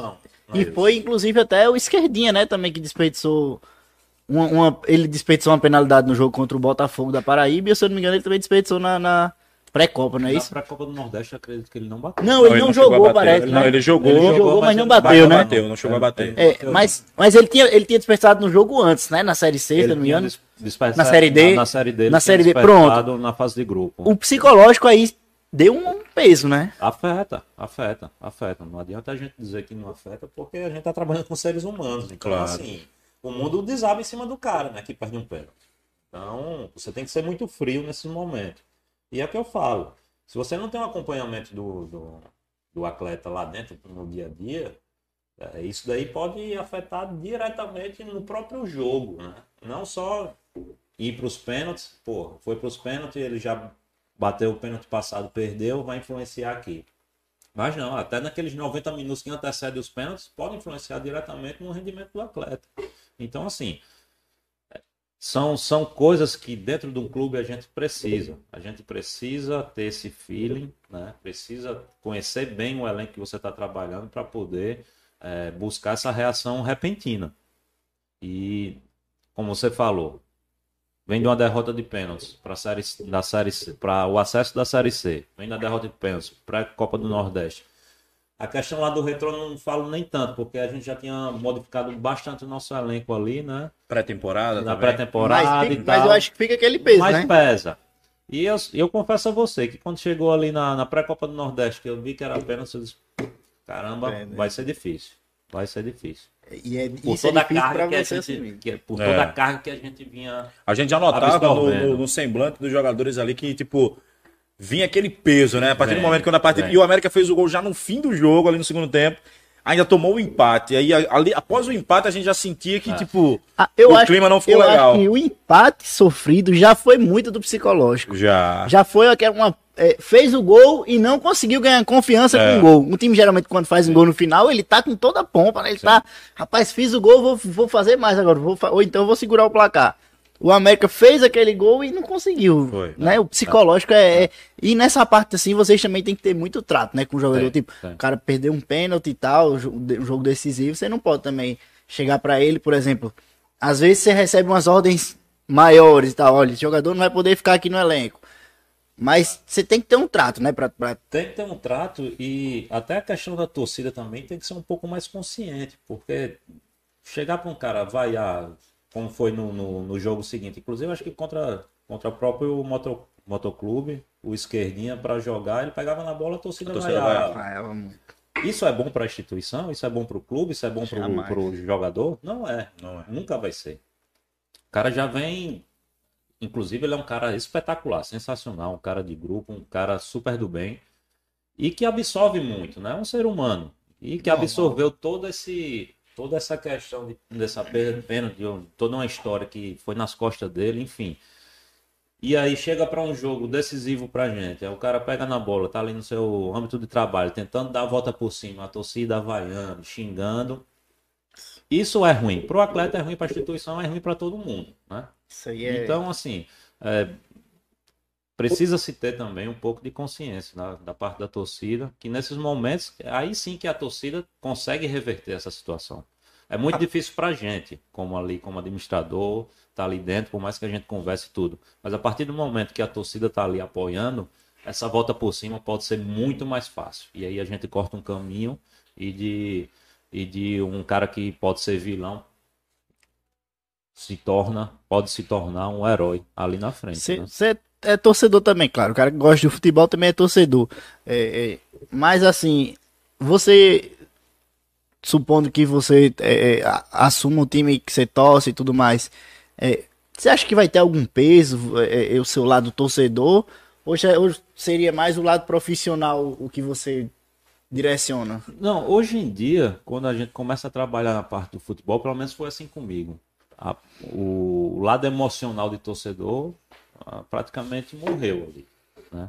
Porque você vê como aqui as coisas funcionam, também. como a gente precisa agir nesses momentos. Então, a razão acima de tudo. Óbvio que trabalhar num, num clube que, é, que você acompanha, que é, que é do seu coração, então, isso facilita, né? Isso facilita, te empolga mais. É, te dá, pode ser que te dê um, um, alguma sustentabilidade maior. Mas assim, em termos de torcer, de estar tá ali vibrando, pelo fato de você ser torcedor, não. Aí você vibra pelo fato de estar tá trabalhando lá. Ver o seu trabalho, ver o resultado bem, lá. Bem sucedido. Aí, da forma que eu vibrava lá no Globo, eu vibrava aqui na América. Então, assim, porque eram os clubes que eu, que eu passei. Então, a parte do torcedor, quando você começa a trabalhar de fato no futebol, fica um pouco de lado. E quem acompanha Rafael nos, nos jogos, Rafael não assiste o jogo sentado, não, bicho. É, é, é direto movimento, pé, né? Não, e o pior é que não é parado, não, cara. É vai para um lado, vem pro outro. Mãozinha no queixo, bracinho cruzado, é. bicho. Atenção, o cara percebe também nele cara... ali fora do campo, é bicho. Exatamente, eu não consigo ficar parado, cara. É, eu vejo ali a atenção. Se pudesse, entrava até em campo, né? Se pudesse, entrava. Rapaz, aí qualidade, né, no meio de campo ali. Rapaz, é, nesse seu meio já de, de negociações, dessas coisas, essas coisas assim. Teve algum assim que você fez, caramba, essa negociação o cara não quer andar. E teve um assim que você pensou que não ia dar certo e do nada funcionou? Já, já, já. Já tiveram esses, esses dois tipos de negociações, sim. A questão da negociação é muito é muito pessoal, né? Assim, são, são coisas que você tem que estudar bem, inclusive o atleta e o clube que você está tratando. Se o atleta tiver sem clube, é, já é um facilitador. Mas, por exemplo, para você fazer um empréstimo, normalmente é que se faz. Que aqui no Rio Grande do Norte ninguém compra atleta de ninguém. Então, é faz... geralmente empréstimo. empréstimo né? Então, assim, isso também vale estudo, né? Vale conhecer com quem você está falando, vale conhecer quais são as alternativas que você tem. E aí você tem que ter um plano A, um plano B e um plano C. Se esse plano A que não der certo, né? A gente tem, um, tem que ter outra estratégia para conseguir é, para conseguir engajar o que você realmente está querendo naquele momento. Então, assim, não só em questão de contratações. Para um lateral direito, vamos supor, tem três opções. Por mais que esse, essa primeira opção seja de fato a que você quer, então, assim, você dentro dessa primeira opção, você tem que ter estratégias para conseguir trazer esse cara de qualquer forma. Né? Então, assim, é, a gente esbarra muito na questão financeira, mas por por vezes a gente consegue também falar um pouco da instituição, né? A instituição é, pode até pesa, né? O, o tipo pode, pode a, a marca, vamos a marca, América, a marca América pesa, pesa muito pra caramba, né? É, jogar no Arena das Dunas pesa pra caramba, né? Então assim é, são coisas que a gente tem que tem que ir estudando e tem que trazer para que você consiga realmente contratar quem você quer. Nesse, nesse meio, é, é de, de, de, de todas essas contratações. Tem, tem algum jogador assim que você lembre que o cara tipo, passou um pitu? O cara tipo assim, rapaz, tá fechado. Aí depois o cara fez, meu irmão, vai dar não. Tu, você, você, já tinha comunicado até pro técnico, você já tinha ligado assim, bicho, acertei com tal jogador. O técnico, pô, massa, o que a gente precisava. É o bicho, rapaz, não vai rolar não, vou pra outro time ali. Tem, tem, já aconteceu disso. Mas muito, é muito, é comum ou é uma coisa rara? Não, não é tão comum, porque normalmente quando a gente faz um, um acerto desse, antes até mesmo de falar com o técnico, o, o acertar no clube, né? Falar para o clube que está tudo ok, a gente manda um pré-contrato, tem alguma, alguma coisa que realmente é, esteja ali assinado no papel e que esteja tudo ok, né? Uhum. Mas acontece de um cara de você conversar, na palavra tudo é bonito, tudo é Tudo filé. é filé, é bom demais. E aí quando você vem na, na hora H mesmo de, de assinar o papel do contrato ali, só eu recebi uma proposta melhor e tal, e às vezes utilizam isso até de, de articulação para tentar aumentar o que você já propôs, né? Então Aham. assim, não, eu recebi uma proposta ali para receber duas vezes isso que você está me oferecendo. Eu disse, não, tranquilo, então vai lá pro seu clube. Porque o meu orçamento aqui é esse. A gente conversou e acertou Você nisso. tinha, você tinha esse, esse pulso, né? Sim, sim, Porque sim, tem muita total, gente que total, cede. Tem, total. tem- tipo assim, você vai contratar um cara, você quer ele, aí o cara dá esse pitu, tem gente que cede, não é isso? Não, não não dá pra, não dá pra ceder, não. Aí você perde até a, a credibilidade. O Claro. mercado do futebol é, é muito grande, mas todo mundo se conhece.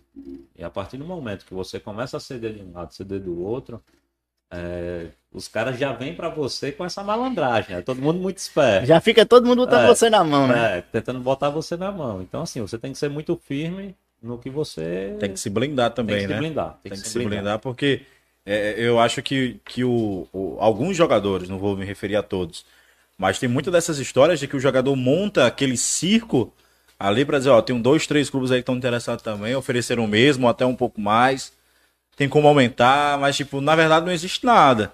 Exatamente. Entendeu? Exatamente. Pô, tem histórias aqui. Eu comecei atuando como repórter. E eu pude saber de histórias de bastidores que, pô, meu amigo, era sensacional. De jogador, tipo, mandar pra imprensa dizendo que tal clube tava querendo ele, mas tipo, não tinha nada. Quando era no outro dia, chegava, não, fica aqui, renove. Botava um negocinho a mais. Entendeu, bicho? E quando não é o caso do cara Existe. chegar no, no, no- no time, como o Rodrigo falou, treinar e, e vazar pra outro só pra valorizar o passe dele Pois naquele é. time, pra, pra botar no currículo. Tem muito, tem muitos caras que utilizam do, Tem da imagem Pelé, de um né? outro clube pra fazer valer, por exemplo, uma renovação, pra fazer valer um, um, um contrato maior, entendeu? Então, mas eu queria entrar num outro ponto agora, é, é, Rafael, que eu acho que também é muito importante. Você que vivencia o lado mais executivo, mais gestor do futebol, acho que você deve acompanhar de perto como é que é a realidade atual do nosso futebol. No seu ponto de vista, você fosse o cara ali que, por exemplo, eh, tivesse o, o poder e tivesse a mão ali de fazer moldagens, o que é que você acha que falta para o futebol hoje ser ali um futebol a nível pelo menos série B? Para que ho- hoje, por exemplo, muita gente fala, né, que tipo, ah, nosso futebol tem que estar pelo menos na série B, tem que estar no mínimo no AB, É entendeu? o mínimo do futebol português. Mas a realidade atual não é essa. Temos que entender isso. Né? A realidade não é essa. Não é de Série B, não é de Série A, muito longe. Mas para você, o que é que poderia ser feito? O que é que poderia ser melhorado para que a gente começasse a tentar é, é, é, viver isso na, na, na realidade? É. Achar não é querer, né? Então, assim, você acha que é um clube grande, mas você não é. Então, assim, você precisa ter uma organização muito bem definida. Precisa botar os pezinhos ali no chão e saber onde é que você está pisando. É o Claro. primeiro passo. E ter, obviamente, pessoas capacitadas ah, ao lado que trabalhem com a razão e menos emoção. Então, assim, a partir do momento que você consegue organizar departamentos dentro do clube, a partir do momento que você consegue estruturar, dar condição de trabalho e ter pessoas ali de comissão técnica que consiga é, usufruir do que você está é, dando ali com uma boa estrutura, departamentos interligados, com todo mundo falando a mesma língua, aí as coisas andam. Não tem mistério, não. Não tem mistério. É, lá no Globo, quando a gente assumiu lá, era até um pouco mais fácil de você conseguir fazer esse tipo de organização, porque não tinha muita gente mandando, né? Era O presidente e eu. Então a gente tava ali, Você tem autonomia. tinha autonomia para fazer as coisas. Não tinha pressão de torcida, um clube menor, inclusive isso também é um facilitador. Mas é, a grande questão da organização de você fazer um plano de um plano de carreira para os atletas também, de você fazer um plano de carreira para os funcionários, ser muito transparente com todo mundo e saber bem onde você está pisando, isso faz total diferença. A organização do clube não é muito diferente de uma organização de uma empresa, não. Você, por mais que seja uma, asso- uma associação, seja um clube empresa, Mas em termos de organização, você precisa ser como empresa. Você busca resultado. Você tem Ou qual é a empresa que não busca resultado? Né? Então, assim, é, ter pessoas capacitadas, gabaritadas, que possam te ajudar, inclusive a te dar questão não só de, de poder, de autonomia, né? mas de te dar também a segurança de você estar numa estabilidade de trabalho. Pô, vou fazer um planejamento aqui. É, de daqui a dois anos a gente conseguir chegar nesse objetivo, então vou precisar dessa estabilidade. Né? Então não adianta, no meio do caminho, aconteça o que acontecer aqui, você brecar. Aí lá vai, começar tudo do zero. Traz um, mais um cara. Não, vamos fazer um planejamento. Por mais que a gente precise de um planejamento anual aqui. Ok, vamos fazer um planejamento anual. Precisa de acesso, precisa ser campeão, precisa ter Copa do Brasil, precisa ter Copa do Nordeste. Ok, vamos fazer esse planejamento. Agora também eu preciso dessa estabilidade. Aconteça o que acontecer aqui, eu preciso que, que você entenda que a gente vai passar por processos de altos e baixos. A gente está começando de um zero para chegar nesse, nesse objetivo não, aqui. não adianta você ter um planejamento de um ano e, e cancelar o projeto em três meses. É. Não adianta. Não adianta. Ou E é então muito, não- e é muito, não muito, do que, muito do que acontece, né? Então não contrata o cara. Se Pois você é. já está pensando em, em ter um resultado daqui a dois meses, senta com o cara e diz, qual é o seu plano? Não, meu plano é daqui a... O América precisa do quê? O ABC precisa do quê? Não, a gente precisa de Copa do Nordeste, estadual, brasileiro. Quanto tempo isso daí? Não, a gente tem um ano para fazer isso daí. Beleza. Mais- beleza, ok. Vamos lá. Vamos fazer o, o plano estratégico para um ano. Vamos reunir todos os departamentos aqui, colocar o que cada departamento vai fazer, cobrar de cada departamento resultado. Isso daí é essencial. Se você não trabalhar com resultado e com cobrança, as coisas não vão andar. Tem que estar todo mundo, Tem que tipo, tá todo mundo físico, alinhado. Tem que estar tudo- todo mundo na mesma sintonia. Físico, analista. Não anda, não anda. Não anda departamento médico, não anda cozinha, não anda campo, não anda nada. Jurídico, É. Então, assim, o futebol todo mundo vê como os caras treinando, entrando em campo e jogando. É um, é um mundo Bem absurdo. né? É absurdo. De demanda jurídica, de demanda de RH, de demanda de, de tudo que você possa imaginar que uma empresa tem. Se tem tudo isso, por que não chamar de empresa? Por que não trabalhar como empresa? Você né? defende a- as SAFs? Defende. Assim, na verdade, eu não estudei a fundo o que realmente a SAF é, engloba, né? Mas é, o que eu defendo é a profissionalização dos departamentos, independente de ser uma associação, né? Que a associação, como todos, a maioria dos clubes são hoje, associação são, são instituições sem fins lucrativos e tudo que você tem de lucro você tem que reinvestir lá dentro da associação, né? Então, mas para isso você precisa de resultado. Assim como uma empresa precisa de resultado para você ter lucro. Não tem como reinvestir dentro que você não ganhou, né? Exatamente. Então aí você vai partir de um déficit que vai empurrando como uma bola de neve, uma bola de neve, e isso daí vai para o que está acontecendo com o Cruzeiro, né? o que aconteceu com o Isso, Cruzeiro. era esse exemplo até que eu ia dar. É, pegando o Cruzeiro como molde, de, de que foi sempre empurrando com a barriga desse jeito. É. É, América e ABC tem um- tinham muito a aprender, né, com, com essa situação. E quando renovou, assim, a- as caras dessa parte executiva, quando entrou Gustavo Cartaz no ABC e você no América, a gente viu muito essa, essa renovação. É, você acha que o, o, o América pode, assim, seguir para uma SAF futuramente, que, que pode se livrar desse caminho de criar uma bola de neve? Deve, deve fazer. Deve fazer. Não a SAF por si só, mas é, é como eu te falo, é ter mais organização, né? Fazer parte de uma, de uma instituição de departamentos profissionais lá dentro. Independente se for SAF ou não, tem que ter profissional mesmo. Exatamente. Independente de ser SAF ou não, é, tem grandes clubes aí que são instituições e se dão super bem, né? E o porquê de não continuar do jeito que está. Enfim, isso é um debate muito extenso que precisa ser esmiuçado bem melhor, né? É, acho que precisa mais de um tempo também para ver o que realmente essas SAFs vão, vão, vão adquirir.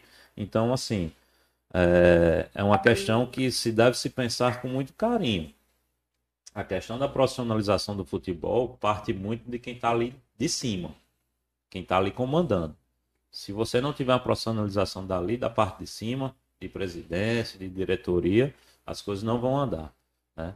Porque se você precisa de, um, de alguém que, te realmente, que realmente te bote ali na, no cargo de confiança e que queira que as coisas evoluem, você precisa da, da estabilidade. Então, de- dessa estabilidade, só, só quem pode te dar quem está acima de você. Então, É. a profissionalização tem que vir de cima para baixo. É Claro. uma- massa demais isso aí, viu? Isso é muito interessante. Eu esses dias estava conversando com o Bruno Reis, que é, que trabalha no Ceará, Sim. Bochecha. Tava conversando com ele uns assuntos assim, que de repente ele tava num grupo aí, e aí, cara, beleza, tudo bem? Parabenizando aí pelas narrações e tudo mais. Aí eu entrei nesse assunto Ceará. Perguntei a ele, eu digo, Bruno, bicho, tem uma curiosidade, rapaz. Caramba, como é que você que tá vivenciando aí o dia a dia? Rapaz, como é que é esse processo aí, bicho, no Ceará, essa mudança assim radical? Né? Tipo, o Ceará vai aí agora pra segunda Sul-Americana, o Fortaleza vai estar na Libertadores. O futebol cearense hoje Cearense vive um tá auge, auge. né, cara? Vive um auge. Aí ele falando pra mim, disse, cara, eu não posso entrar a fundo realmente de como foi feito isso, mas eu posso falar do meu departamento. O meu departamento aqui, ele é chefe de, de ou é diretor de marketing lá do clube, e é ele que, que, que, que gerencia tudo. E ele fala que na equipe dele são 50 pessoas. Somente. Imagina. Vai ver 50 pessoas, não tem nem num clube aqui do estado, né? Pois é. Mas, claro, tá respeitando ali dentro do- dos limites sua coisa. Mas você vai ver um clube aí a nível Ceará. Dentro do- da parte de marketing são 50 pessoas. E ele disse que é dividido. Cada equipe, por exemplo, uma equipe fica com sub-11 do futsal, do Ceará. O Ceará hoje ele tem bastidores do sub-11 do futsal. Sensacional. Entendeu? Então, tipo, ele disse que prioriza a valorização da imagem Ceará a um nível nacional absurdo. Entendeu? Então, é, é, é, a marca foi exposta nacionalmente, é, no, no cenário sul-americano também. Então, tipo, ele fala do departamento dele. Então, hoje, a gente consegue trazer 40% da receita mensal do Ceará com a imagem Ceará. Isso é Entendeu? Aí você começa a falar, mas pô, por que tu tá falando isso? Pra gente ver que também aqui no Rio Grande do Norte a gente tem dois clubes com a imagem muito forte no cenário nacional. A gente tem o América, que é campeão regional, campeão de Copa do Nordeste, isso deve ser muito valorizado. Temos um ABC que é campeão nacional na Série C, então é uma coisa que deve ser valorizada. Então eu acho que também a gente poderia fazer com que essas conquistas fossem incrementadas dentro daquela, daquela marca, dentro daquela, daquela imagem, para fazer valorizar. Você vê o Ceará, 30% da sua receita vem somente da imagem, Eu cara. acho, eu acho até que, eu- que é muito pouco que América e ABC exploram o que eles realmente são. Porque, como, é. como o Rafael falou, são dois times que tem que entender a realidade. Não dá pra comparar com os grandes times. Claro, os grandes tem times uma da elite. história por trás. Agora se explora História, a história. história ninguém apaga, se, né? expo- se explora a história, se revive É. o que foi vivido aqui no estado. O, o primeiro passo daqui, dos times daqui, que eu vejo é o quê? Resgatar o torcedor daqui. O torcedor daqui tá revoltado com o futebol. É. Eu vi, eu vi o, o América botar 4 mil torcedores lá na Arena das Dunas. Foi muito, velho. Tipo assim, a gente, a gente fica surpreso com 4 mil torcedores. O maior público hoje, querendo nós, às O que, é é, o que é 4 mil torcedores, bicho? 4 mil torcedores é nada. Se você parar pra ver pra uma Arena das Dunas, um estádio de Copa do Mundo. Aí, Era pra ser atrativo pro torcedor ir, no, né? no, no Ceará, já que você citou, ele é tão bem estruturado que eu lembro uma vez que Thiago Galhardo foi pra lá, saiu do Vasco pra lá. Ele falou a história brincando ali que recebia em dia lá. Pingou, né? Pingou, é a história do Pingou Pingou, que antes, recebia em dia. É muito bem estruturado lá. A gente podia ter seguido seguir esse modelo. Eu queria partir pro, pro ponto das SAFs, que eu queria saber uma polêmica aqui com o Rafael. Rafael, você tava no Globo. na época que todo mundo falou que o Globo ia ser vendido pro Red, pra Red Bull. Rapaz, isso acontece. Teve, teve essa conversa mesmo, foi só um pouquinho doido. Não, não, não teve essa conversa. Não teve, não. Pronto. Não, não teve. Desmistificou essa história. O Rapaz. Globo nunca foi ser pra ser vendido Não, pra Red Bull. Não, não teve nenhum tipo de conversa nesse sentido, não. Rapaz, que, que coisa, né? E o povo inventa. Mas se é vendido, ia ser um negócio, né, aqui pro estado. Não, aí seria um negócio fantástico. porque, Hoje assim, o Globo estaria numa série B. Eu tô, eu tô, eu tô à espera, eu tô à espera do novo, do novo milionário do estado, que é o Santa Rapaz, Cruz chegou, Natal. De novo. Entregador, ai. rapaz. Esse Ai, entregador tá danado. Que entregador. Ei. Olha, passei pra produção esse aqui já. Produção, Aqui é chegando e saindo toda hora. Rapaz, na Arábia mais uma vez. Hoje o Rafael vai sair daqui com um quilo a mais, Rafael. Os caras comem bem aqui, viu? Olha aí, rapaz. Aqui, rapaz, olha o shape. Vamos ver? Vamos ver, vamos abrir Vamos juntinho. ver, vamos ver, vamos juntinho, juntinho. Mas peraí, daqui a pouco ou agora? Não, agora. É. Olha só que Ai, maravilha. pizzazinha. Rapaz, eu não... Meu amigo, homem, eu tô com água na boca, velho. Rapaz, calabresa, eu amo calabresa, bicho. Mas, ia, Essa daqui pegou mal, velho. ia, ia ser vendido, ia ser vendido, você se logo ligou, né? Ia ser, teve essa história de ser vendido pra Red Bull. Hum, hum, Mentira, né? Mentira.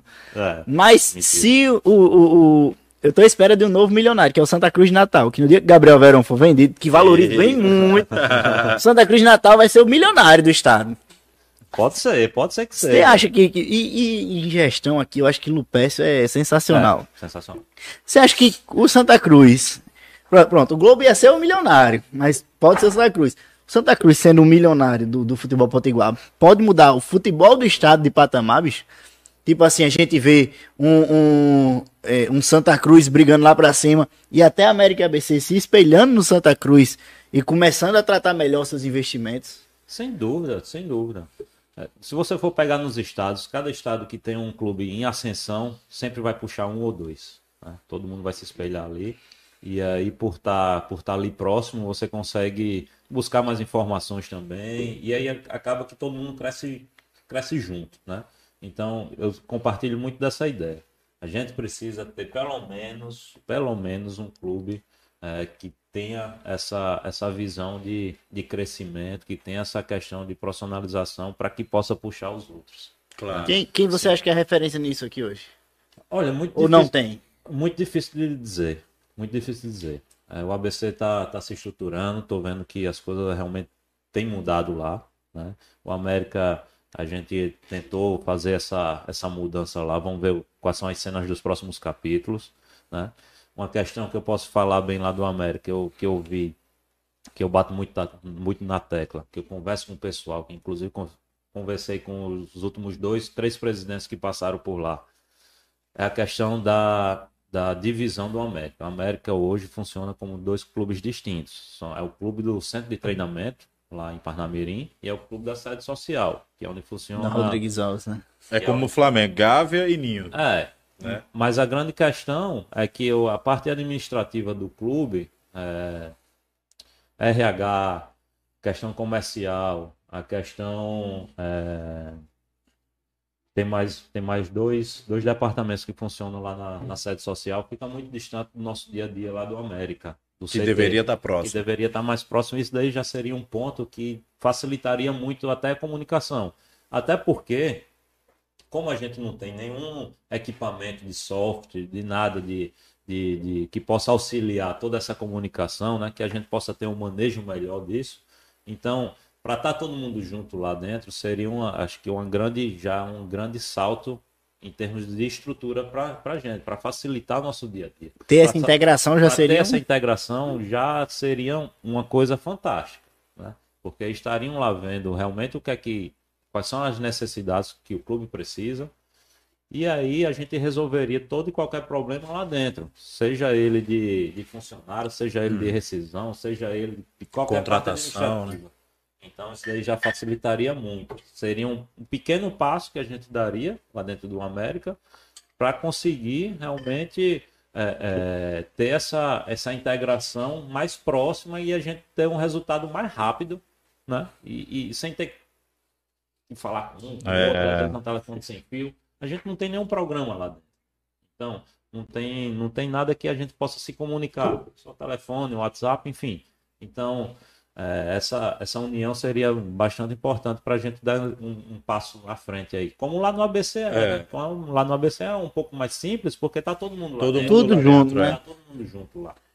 E eu Não. vou até. Pode concluir, pode concluir. Não, pode falar. E eu até volto a falar do futebol cearense, essa questão que você falou do, do crescimento, que é necessário ter um para puxar o outro.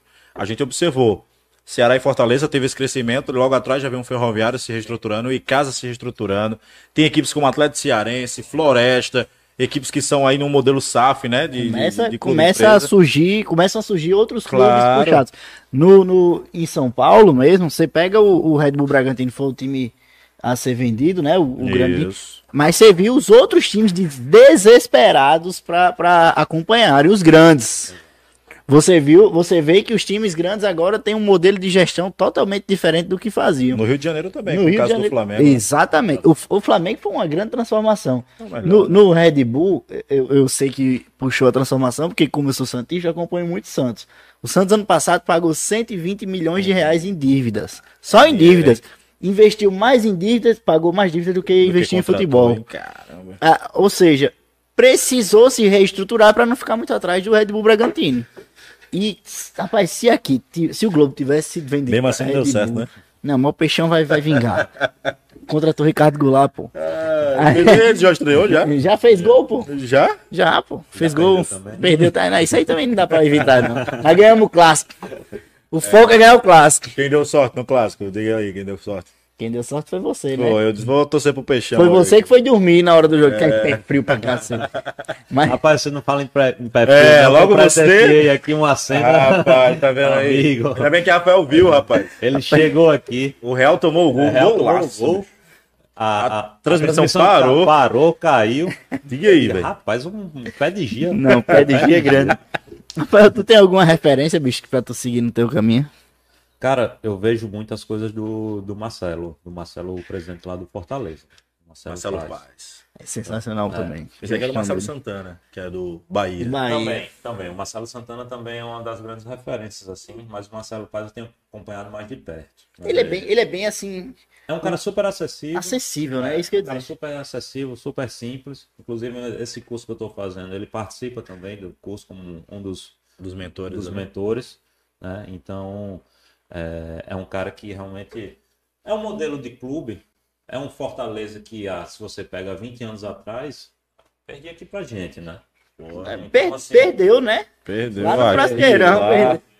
Perdeu aqui, perdeu lá, né, pra Pois BC. é, então assim, é um clube que você tem que ter é, eles como realmente como um, um- um clube que você pode chegar pelas características de ser do Nordeste, pelas características, por mais que o Ceará seja um estado muito mais rico do que o Rio Grande do Norte, mas isso daí não vem ao caso. É questão de, de organização mesmo. Então, assim, é um clube que estava na- no mesmo nível de América e ABC, e aí de repente teve essa ascensão. Eu vou te dar um ponto diferente, diferente. A torcida. Mas a torcida vem através do resultado. Claro, é isso que eu ia falar A- A agora. torcida vem através do resultado. Eu- A partir do momento que você tem resultado, a torcida chega junto Eu novamente. cansei, mas eu cansei de ver ali o, o Castelão cheio com o Fortaleza Também. penando pra subir da Série C. Mas eu acho que também essa questão do resultado influencia, porque Não, naquele. claro. Todos os anos o Fortaleza sempre chegava. Sim. Chegava bem, né? Entendeu? E aqui, como a gente pode observar, o América, um exemplo, na Série D.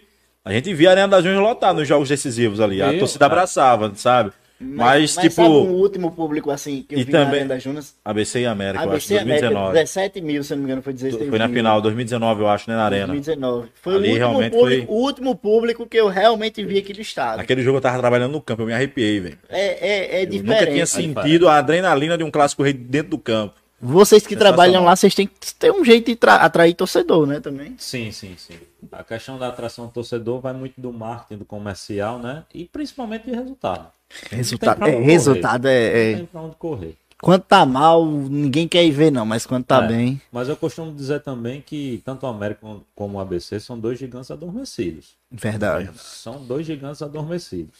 E, e eu tenho certeza que com um pouco de organização, com um pouco de, de razão, mais do que emoção, as coisas vão caminhar bem. Eu hoje eu vi uma publicação, né? Relembrando que há oito anos atrás estava lá, ABC e América nas quartas de final de Copa do Brasil. Rapaz, isso aí era, era, era- ano ali, meu amigo. Eu ficava rouco. Eu gritava pelos dois times, jura você. Era, o- era o América ganhando do Fluminense, o ABC ganhando. O, Você torceu pra qual? Pros dois, claro. Não, mas tem um seu coração, tem, né? Tem, claro. Torcia pro Santos ganhar aquela Copa do Brasil, Ei, mas deu errado. Rapaz, Ia isso- ser Santos. ABC e Santos. ser, o- olha, eu sei que deu esse um azar. cruzamento. Teve um ano que ia ser é, é, ABC e Santos e o cruzamento. ou Não, América e Santos. E o cruzamento era o Gama do América. Aí o América saiu pro O América Gama. saiu pro Gama. Cara. O, Gama o América tipo, tava muito bem naquele ano e o Gama, se perdesse, ia ficar sem calendário já. O Gama América foi. fez a proeza de sair pro, Gram, pro Gama pra eu não assistir. Aí quando foi jogar América e Santos, O sorteio deu onde? Vila Belmiro. Vila Belmiro. Vai te lascar que eu não vou ver foi no Pacaembu, né? Foi no Foi Pacaembu no o Pacaembu, o jogo. Santos ganhou de 4x1. Caramba. Aí eu fico, meu amigo, vai te lascar que eu nunca vou ver essa merda jogando aqui mesmo, não. Já desiludi. Vai ser pé de dia, vai. Vai ser Não, se eu for pro jogo do Peixão, meu amigo. Eu já tava treinando espanhol, que era o Santos de São Paulo. Ei, Aí rapaz. foi o sorteio, levou pra lá. Rapaz, quem apareceu aqui?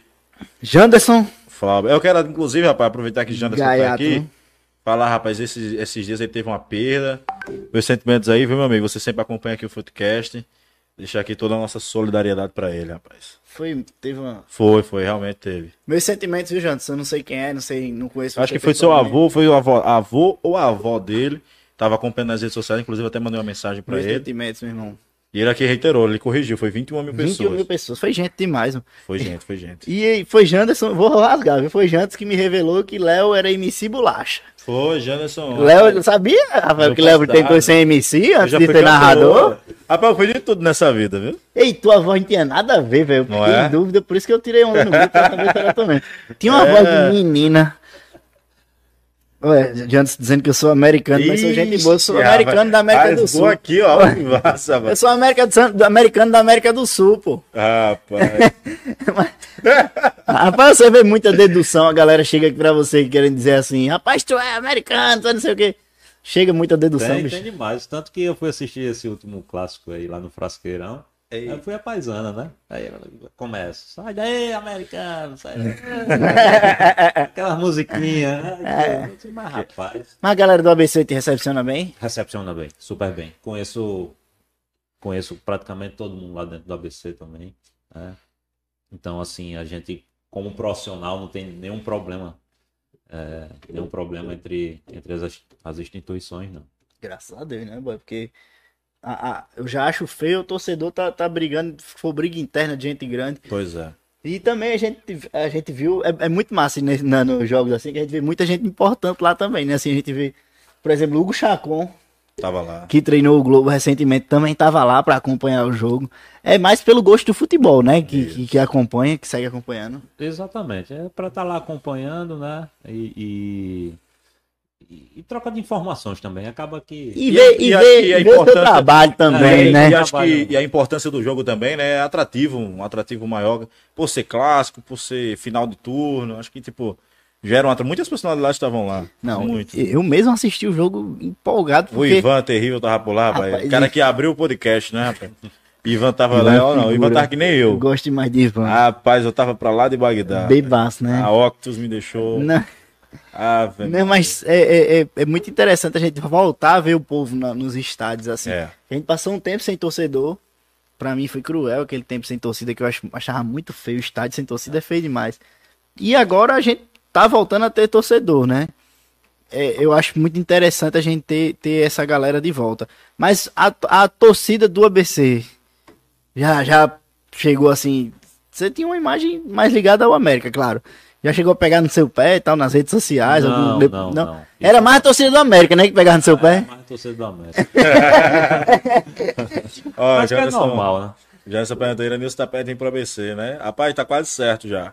Iranilson é bom, viu? Iranilson tava no América. Eu gosto de Iranilson, lateral Ele direito. tá lá no Souza. Conhece, né? Tá no Souza. Tá quase certo, Janderson. Olha aí. É um, é um bom lateral. Pode um bom lateral, uma boa pessoa. É um, uma excelente contratação. Inclusive, já veio aqui em Natal. Foi lá no CT. Cê- Oh, é. Você é fofoqueiro. Alguém trabalha com informação, né? Quando- Então tem- quando- antes de você sair lá do América, você já tava monitorando mais algumas pessoas dessas, assim, alguns jogadores desses que. Já pensando na série D? Já, já. A gente já vinha monitorando alguns É atletas. um planejamento a longo prazo. né? Sim, sim, sim, sim. E até porque né, a gente sabe das deficiências também que a gente tava durante a competição, né? Então a gente já vai pensando no que é que a gente pode melhorar e, obviamente, que a gente precisa ter isso daí na, na ponta do lápis, logo na agulha ali, porque é tudo muito rápido. Acaba uma competição, tanto que acredito que a primeira, a primeira rodada do, da Série D já deve pegar as finais do estadual. Isso, já é uma semana após, eu acho, É ou uma semana, antes ou após, antes. ou pode ser que pegue até um jogo entre Isso. semanas É, um aí. Então, né? assim, é muito. É tudo muito rápido e foi um enxuto por causa da Copa do Mundo, né? Que hoje é. Esse ano Final vai ser no do final ano. do ano. Nossa, esse ano a gente comemora o Hexa. Rapaz. Tá difícil. tu Eu acho bota, que tu bota levanta. fé, tu bota fé no Hexa, bicho. Rapaz, sendo sincero assim, eu acredito mais do que pelo menos o do, do Copa do Mundo do ano, do ano passado. O 2018. 2018. da Eu acredito mais Eu nessa acredito também. mais nesse ano. É sério isso? Eu cara? acredito. Eu acredito Rapaz, mais nesse ano. Eu tô, eu tô com... Pela entrega e pela, pela questão também de não fazer, não ter só mais aquele atleta como referência, que Isso. era o Neymar, né? Não, hoje não existe- hoje não a gente existe não mais. tem mais aquela É- é referência. Hoje não é mais a Neymar dependência. É É, um time ruim mesmo que A joga. coletividade não é tão assim, não. Não é tão assim, não. A não. coletividade hoje está falando mais alto. Por mais é aquela eu também falo isso. Independente da seleção hoje ser bem diferente em nível técnico comparado a uma seleção de 2002, que foi a campeã mundial 2006. A gente chega nem aos pés. Não, mas a- eu acho assim a que, gente tipo, não chega hoje mais aos pés camisa- já 2000, de 2010, velho. A gente não chega mais. Eu acho que a camisa da seleção ela ainda tem um peso muito grande. E também tem um respeito. Ah, mas aconteceu o fato do 7 a 1 Legal, tipo aquilo ali é algo que, meu amigo, Legal. Ninguém mais- só, vai querer viver aquilo, mas tipo, foi algo inimaginável, né? Mas eu acho que, tipo, quando a seleção brasileira tá em campo, ainda tem um peso, ainda tem um respeito de- do adversário, sabe? E eu acho que esse ano tá se formando ali um clima mais agradável. Claro que ainda tem um problema extra-campo. Vamos relevar. Não, pô. Entendeu? E Eu, tipo. tô, eu tô totalmente desacreditado, sério, sério mesmo. Ah, pois eu tô acreditando. Eu Porque acho, eu olha, assim que, tipo, temos. Eu acho que a gente tem muita. A gente tem deficiências que a gente não tinha nos outros anos. Vou, dizer, vou citar exemplos. A, a lateral direita da gente desse ano talvez seja o lado mais frágil do- das últimas Copas. Digo, digo por quê? Danilo, Galvão- repetindo Galvão Bueno, é bom, mas não é maravilha. Danilo, Danilo é, Daniel Alves, pra mim, já não, não dá. Não, não sou da- nada admirador do Daniel Alves. Aí, Na lateral esquerda. Isso. Na lateral Rapaz, esquerda. esse jogo aqui em Natal, ó. Na lateral esquerda, eu vou criticar Tite dá gritando Rapaz, depois esse jogo aí, né? Eu vou, tá, Se tu vai? aqui, tu vai se for aqui? Tu vai? É, só se tu for. Tu vai? Não, será que a gente vai? Não sei, Assistir? talvez o Futecast possa estar lá, Não, né? não, assistindo, assistindo, é, pô. assistindo. Oxe, tu tá fazendo o quê? Ah, ó, É, na lateral, já tá- na lateral esquerda eu acho fraco. Também, Alex Santos parece um robô. A gente tem opções, mas joga ele, né? pra mim era pra ser Felipe Luiz, craque. Eu tenho. Sai daqui, pelo amor de Deus, aquela menina da quinta série. Na zaga tem Thiago Silva, que eu acho a cara do fracasso, Thiago Silva. É a cara do Thiago fracasso. Silva vai dar um pênalti. Eu olho, menos eu olho pra Thiago Silva e vejo o fracasso na minha frente. Eu digo isso, os caras ficam mandando os títulos de Thiago Silva. 90% dos títulos são no francês, babaca. Mas eu gosto. da- Eu acho que a seleção vai vingar. Não, não, não, não rende não. Eu acho Felipe, que vai. insistir em Felipe Coutinho, coitado. Vamos fazer aqui uma aposta. Se a seleção for campeão, a gente vai fazer um episódio Eu faço um episódio de maiô. De maiô. Maiô, pô. De maiô, tá feito. Sem brincadeira, você tá botando fé mesmo, Lex. tá de prova.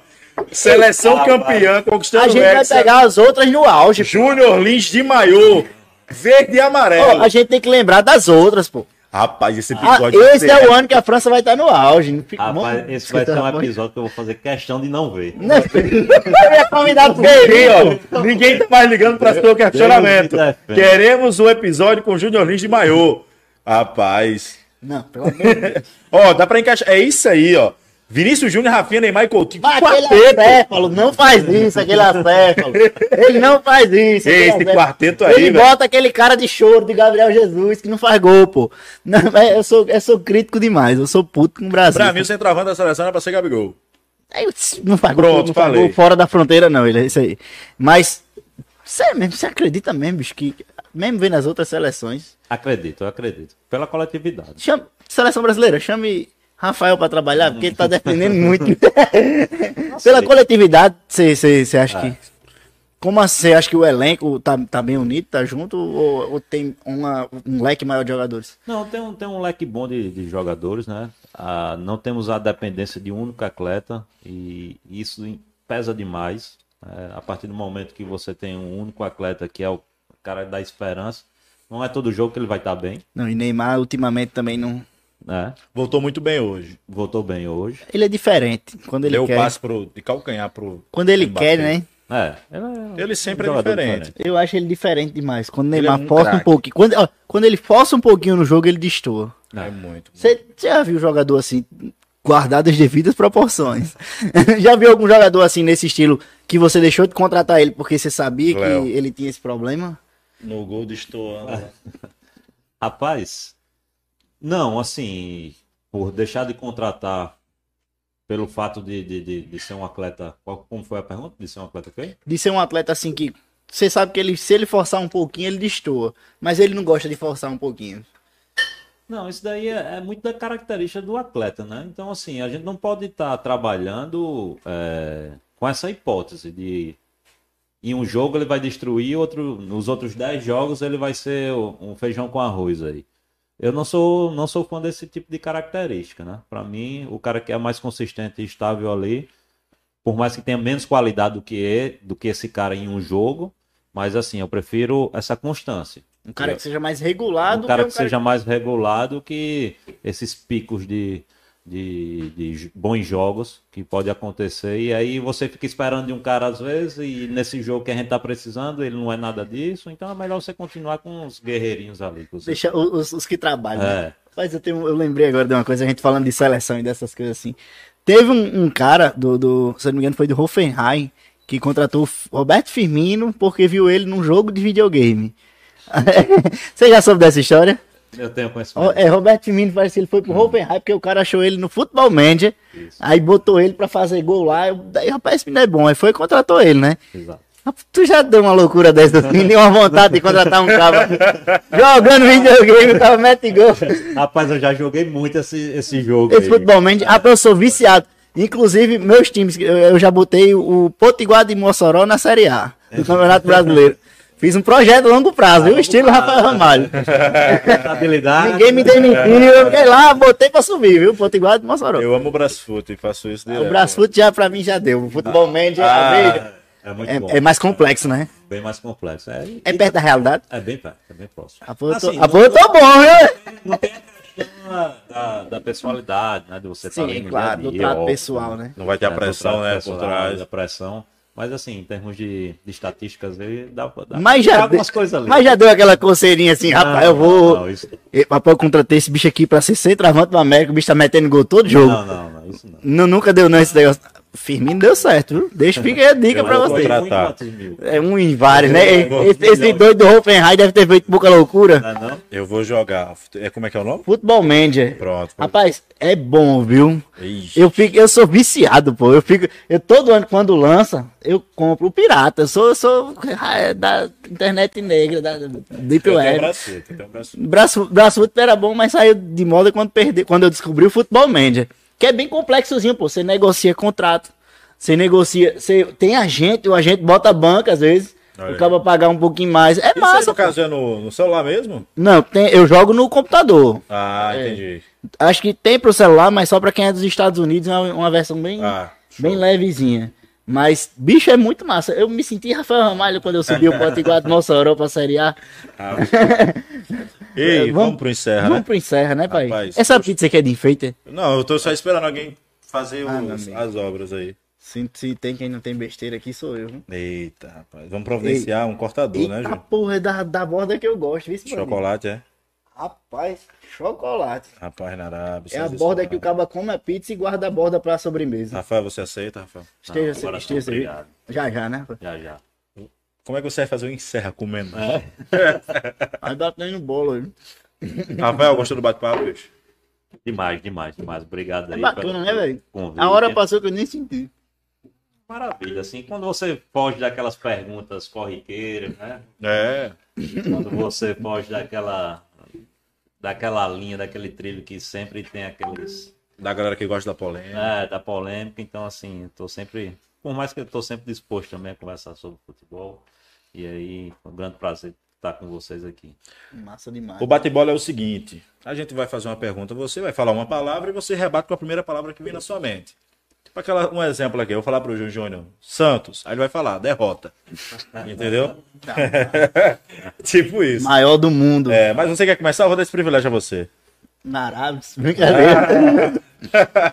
Uma futebol, velho. Paixão. Projeção. Seleção. Estudo. Base de tudo. Carreira. É, é, é o que você almeja pra vida, né? 2022. Espero estar no, com a estabilidade é, de fazer um bom trabalho e fechar um ciclo. Família. Base de tudo também. Rafael Ramalho. Cara esforçado. Sou um cara esforçado. Vai quase chorou.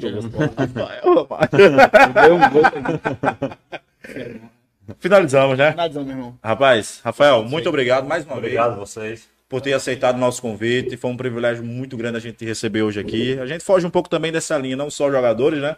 Eu acho que também sua função é muito importante para o futebol. É primordial que a gente tenha pessoas profissionais e capacitadas como você. Rapaz, o que foi que você tá? Tô rindo aqui que Marcelinho Petrovic entrou aqui. Rapaz. Alô, Marcelo. Meu Marcelinho é gigante! Um abraço, irmão. Marcelo, quem não tá muito feliz com você é Cardoso, rapaz. Cardoso hoje tá tranquilo com os ouvidos dele ali, ó. Cardoso estourou os tímpanos com o Marcelinho gritando. É, Rafael, continuando o que o Léo disse, muito obrigado. A gente fica muito feliz quando a gente vê gente da nossa terra crescendo, evoluindo e, e vislumbrando futuro para si dentro do futebol potiguar, fora. É, a gente deseja todo sucesso do mundo. Que assim como você, outras pessoas surjam, né, Léo? E tenham esse mesmo Isso. interesse em fazer o futebol crescer. Porque se a gente tivesse em cada um dos oito clubes da, da, da Série A do estadual uma pessoa com mentalidade pra frente, Ih, rapaz. o futebol era outra coisa. Se a gente tivesse. Vou Daniela fazer. Carvalho, fazer uma... podcast pra tu ver. Opa, Daniel. Muito bom ver que existe gente de fato qualificado dentro do futebol norte Rio Grandense. Futebol que necessita tanto de mudanças. Olha aí. Olha aí, viu? Que, pô, que Tá comentário. bem, meu velho. Vamos lá, né? Não, mas parabéns de verdade. A gente, tá, a gente é muito feliz. Marcelinho, rapaz, eu quero a pizza. ah, rapaz. Marcelinho, só em outra, viu, rapaz? Pra você ganhar na Arábia agora. Marcelinho é uma figura, pô. Mas, tem- rapaz, eu espero que também o Rafael seja um futuro Marcos Braz aí. Vamos trabalhar para ele. Rapaz, sei lá no Mengão, lá, aí. Vamos trabalhar. Eu quero que Rafael chegue lá pra trazer o Neymar pro Mengão. Somente, só isso. Vamos Como uma pizza. Galera, muito obrigado. Sigam aí o Rafael Ramalho. Como é seu Instagram, Rafael? Rafael Ramalho Underline. Rafael Ramalho Underline. Júnior Lins. JR Lins com 3i, que eu sou pobre, não tive dinheiro pra comprar os outros dois i ainda. Léo FS Lima. E, se- e também sigam arroba futebol do RN pra saber todas as Calma aí, tem um informações fotógrafo ali. do viu? nosso futebol. Arroba Ivan Oliver. Meu amigo. Rico é É fogo, né? importante. né? Arroba show. Como é que é o da Showtime, Cardozão? Arroba siga Showtime. Já é chamando pra seguir, não tem nem como, né, É, velho? siga Showtime, pô. Siga Showtime e também aproveite pra se inscrever aqui no canal. Acompanhe nossos patrocinadores, viu? E siga também a Narabes. Narabezinha, rapaz, ó. Quatro unidades pra você garantir sua pizza de qualidade. Rafael tá aqui bem, viu? Gostou das esfirras? O pastelzinho de Belém é uma delícia. Ai, pastelzinho. Galera, muito obrigado por mais um episódio. Até terça que vem com mais um Futecast RN. Valeu, galera.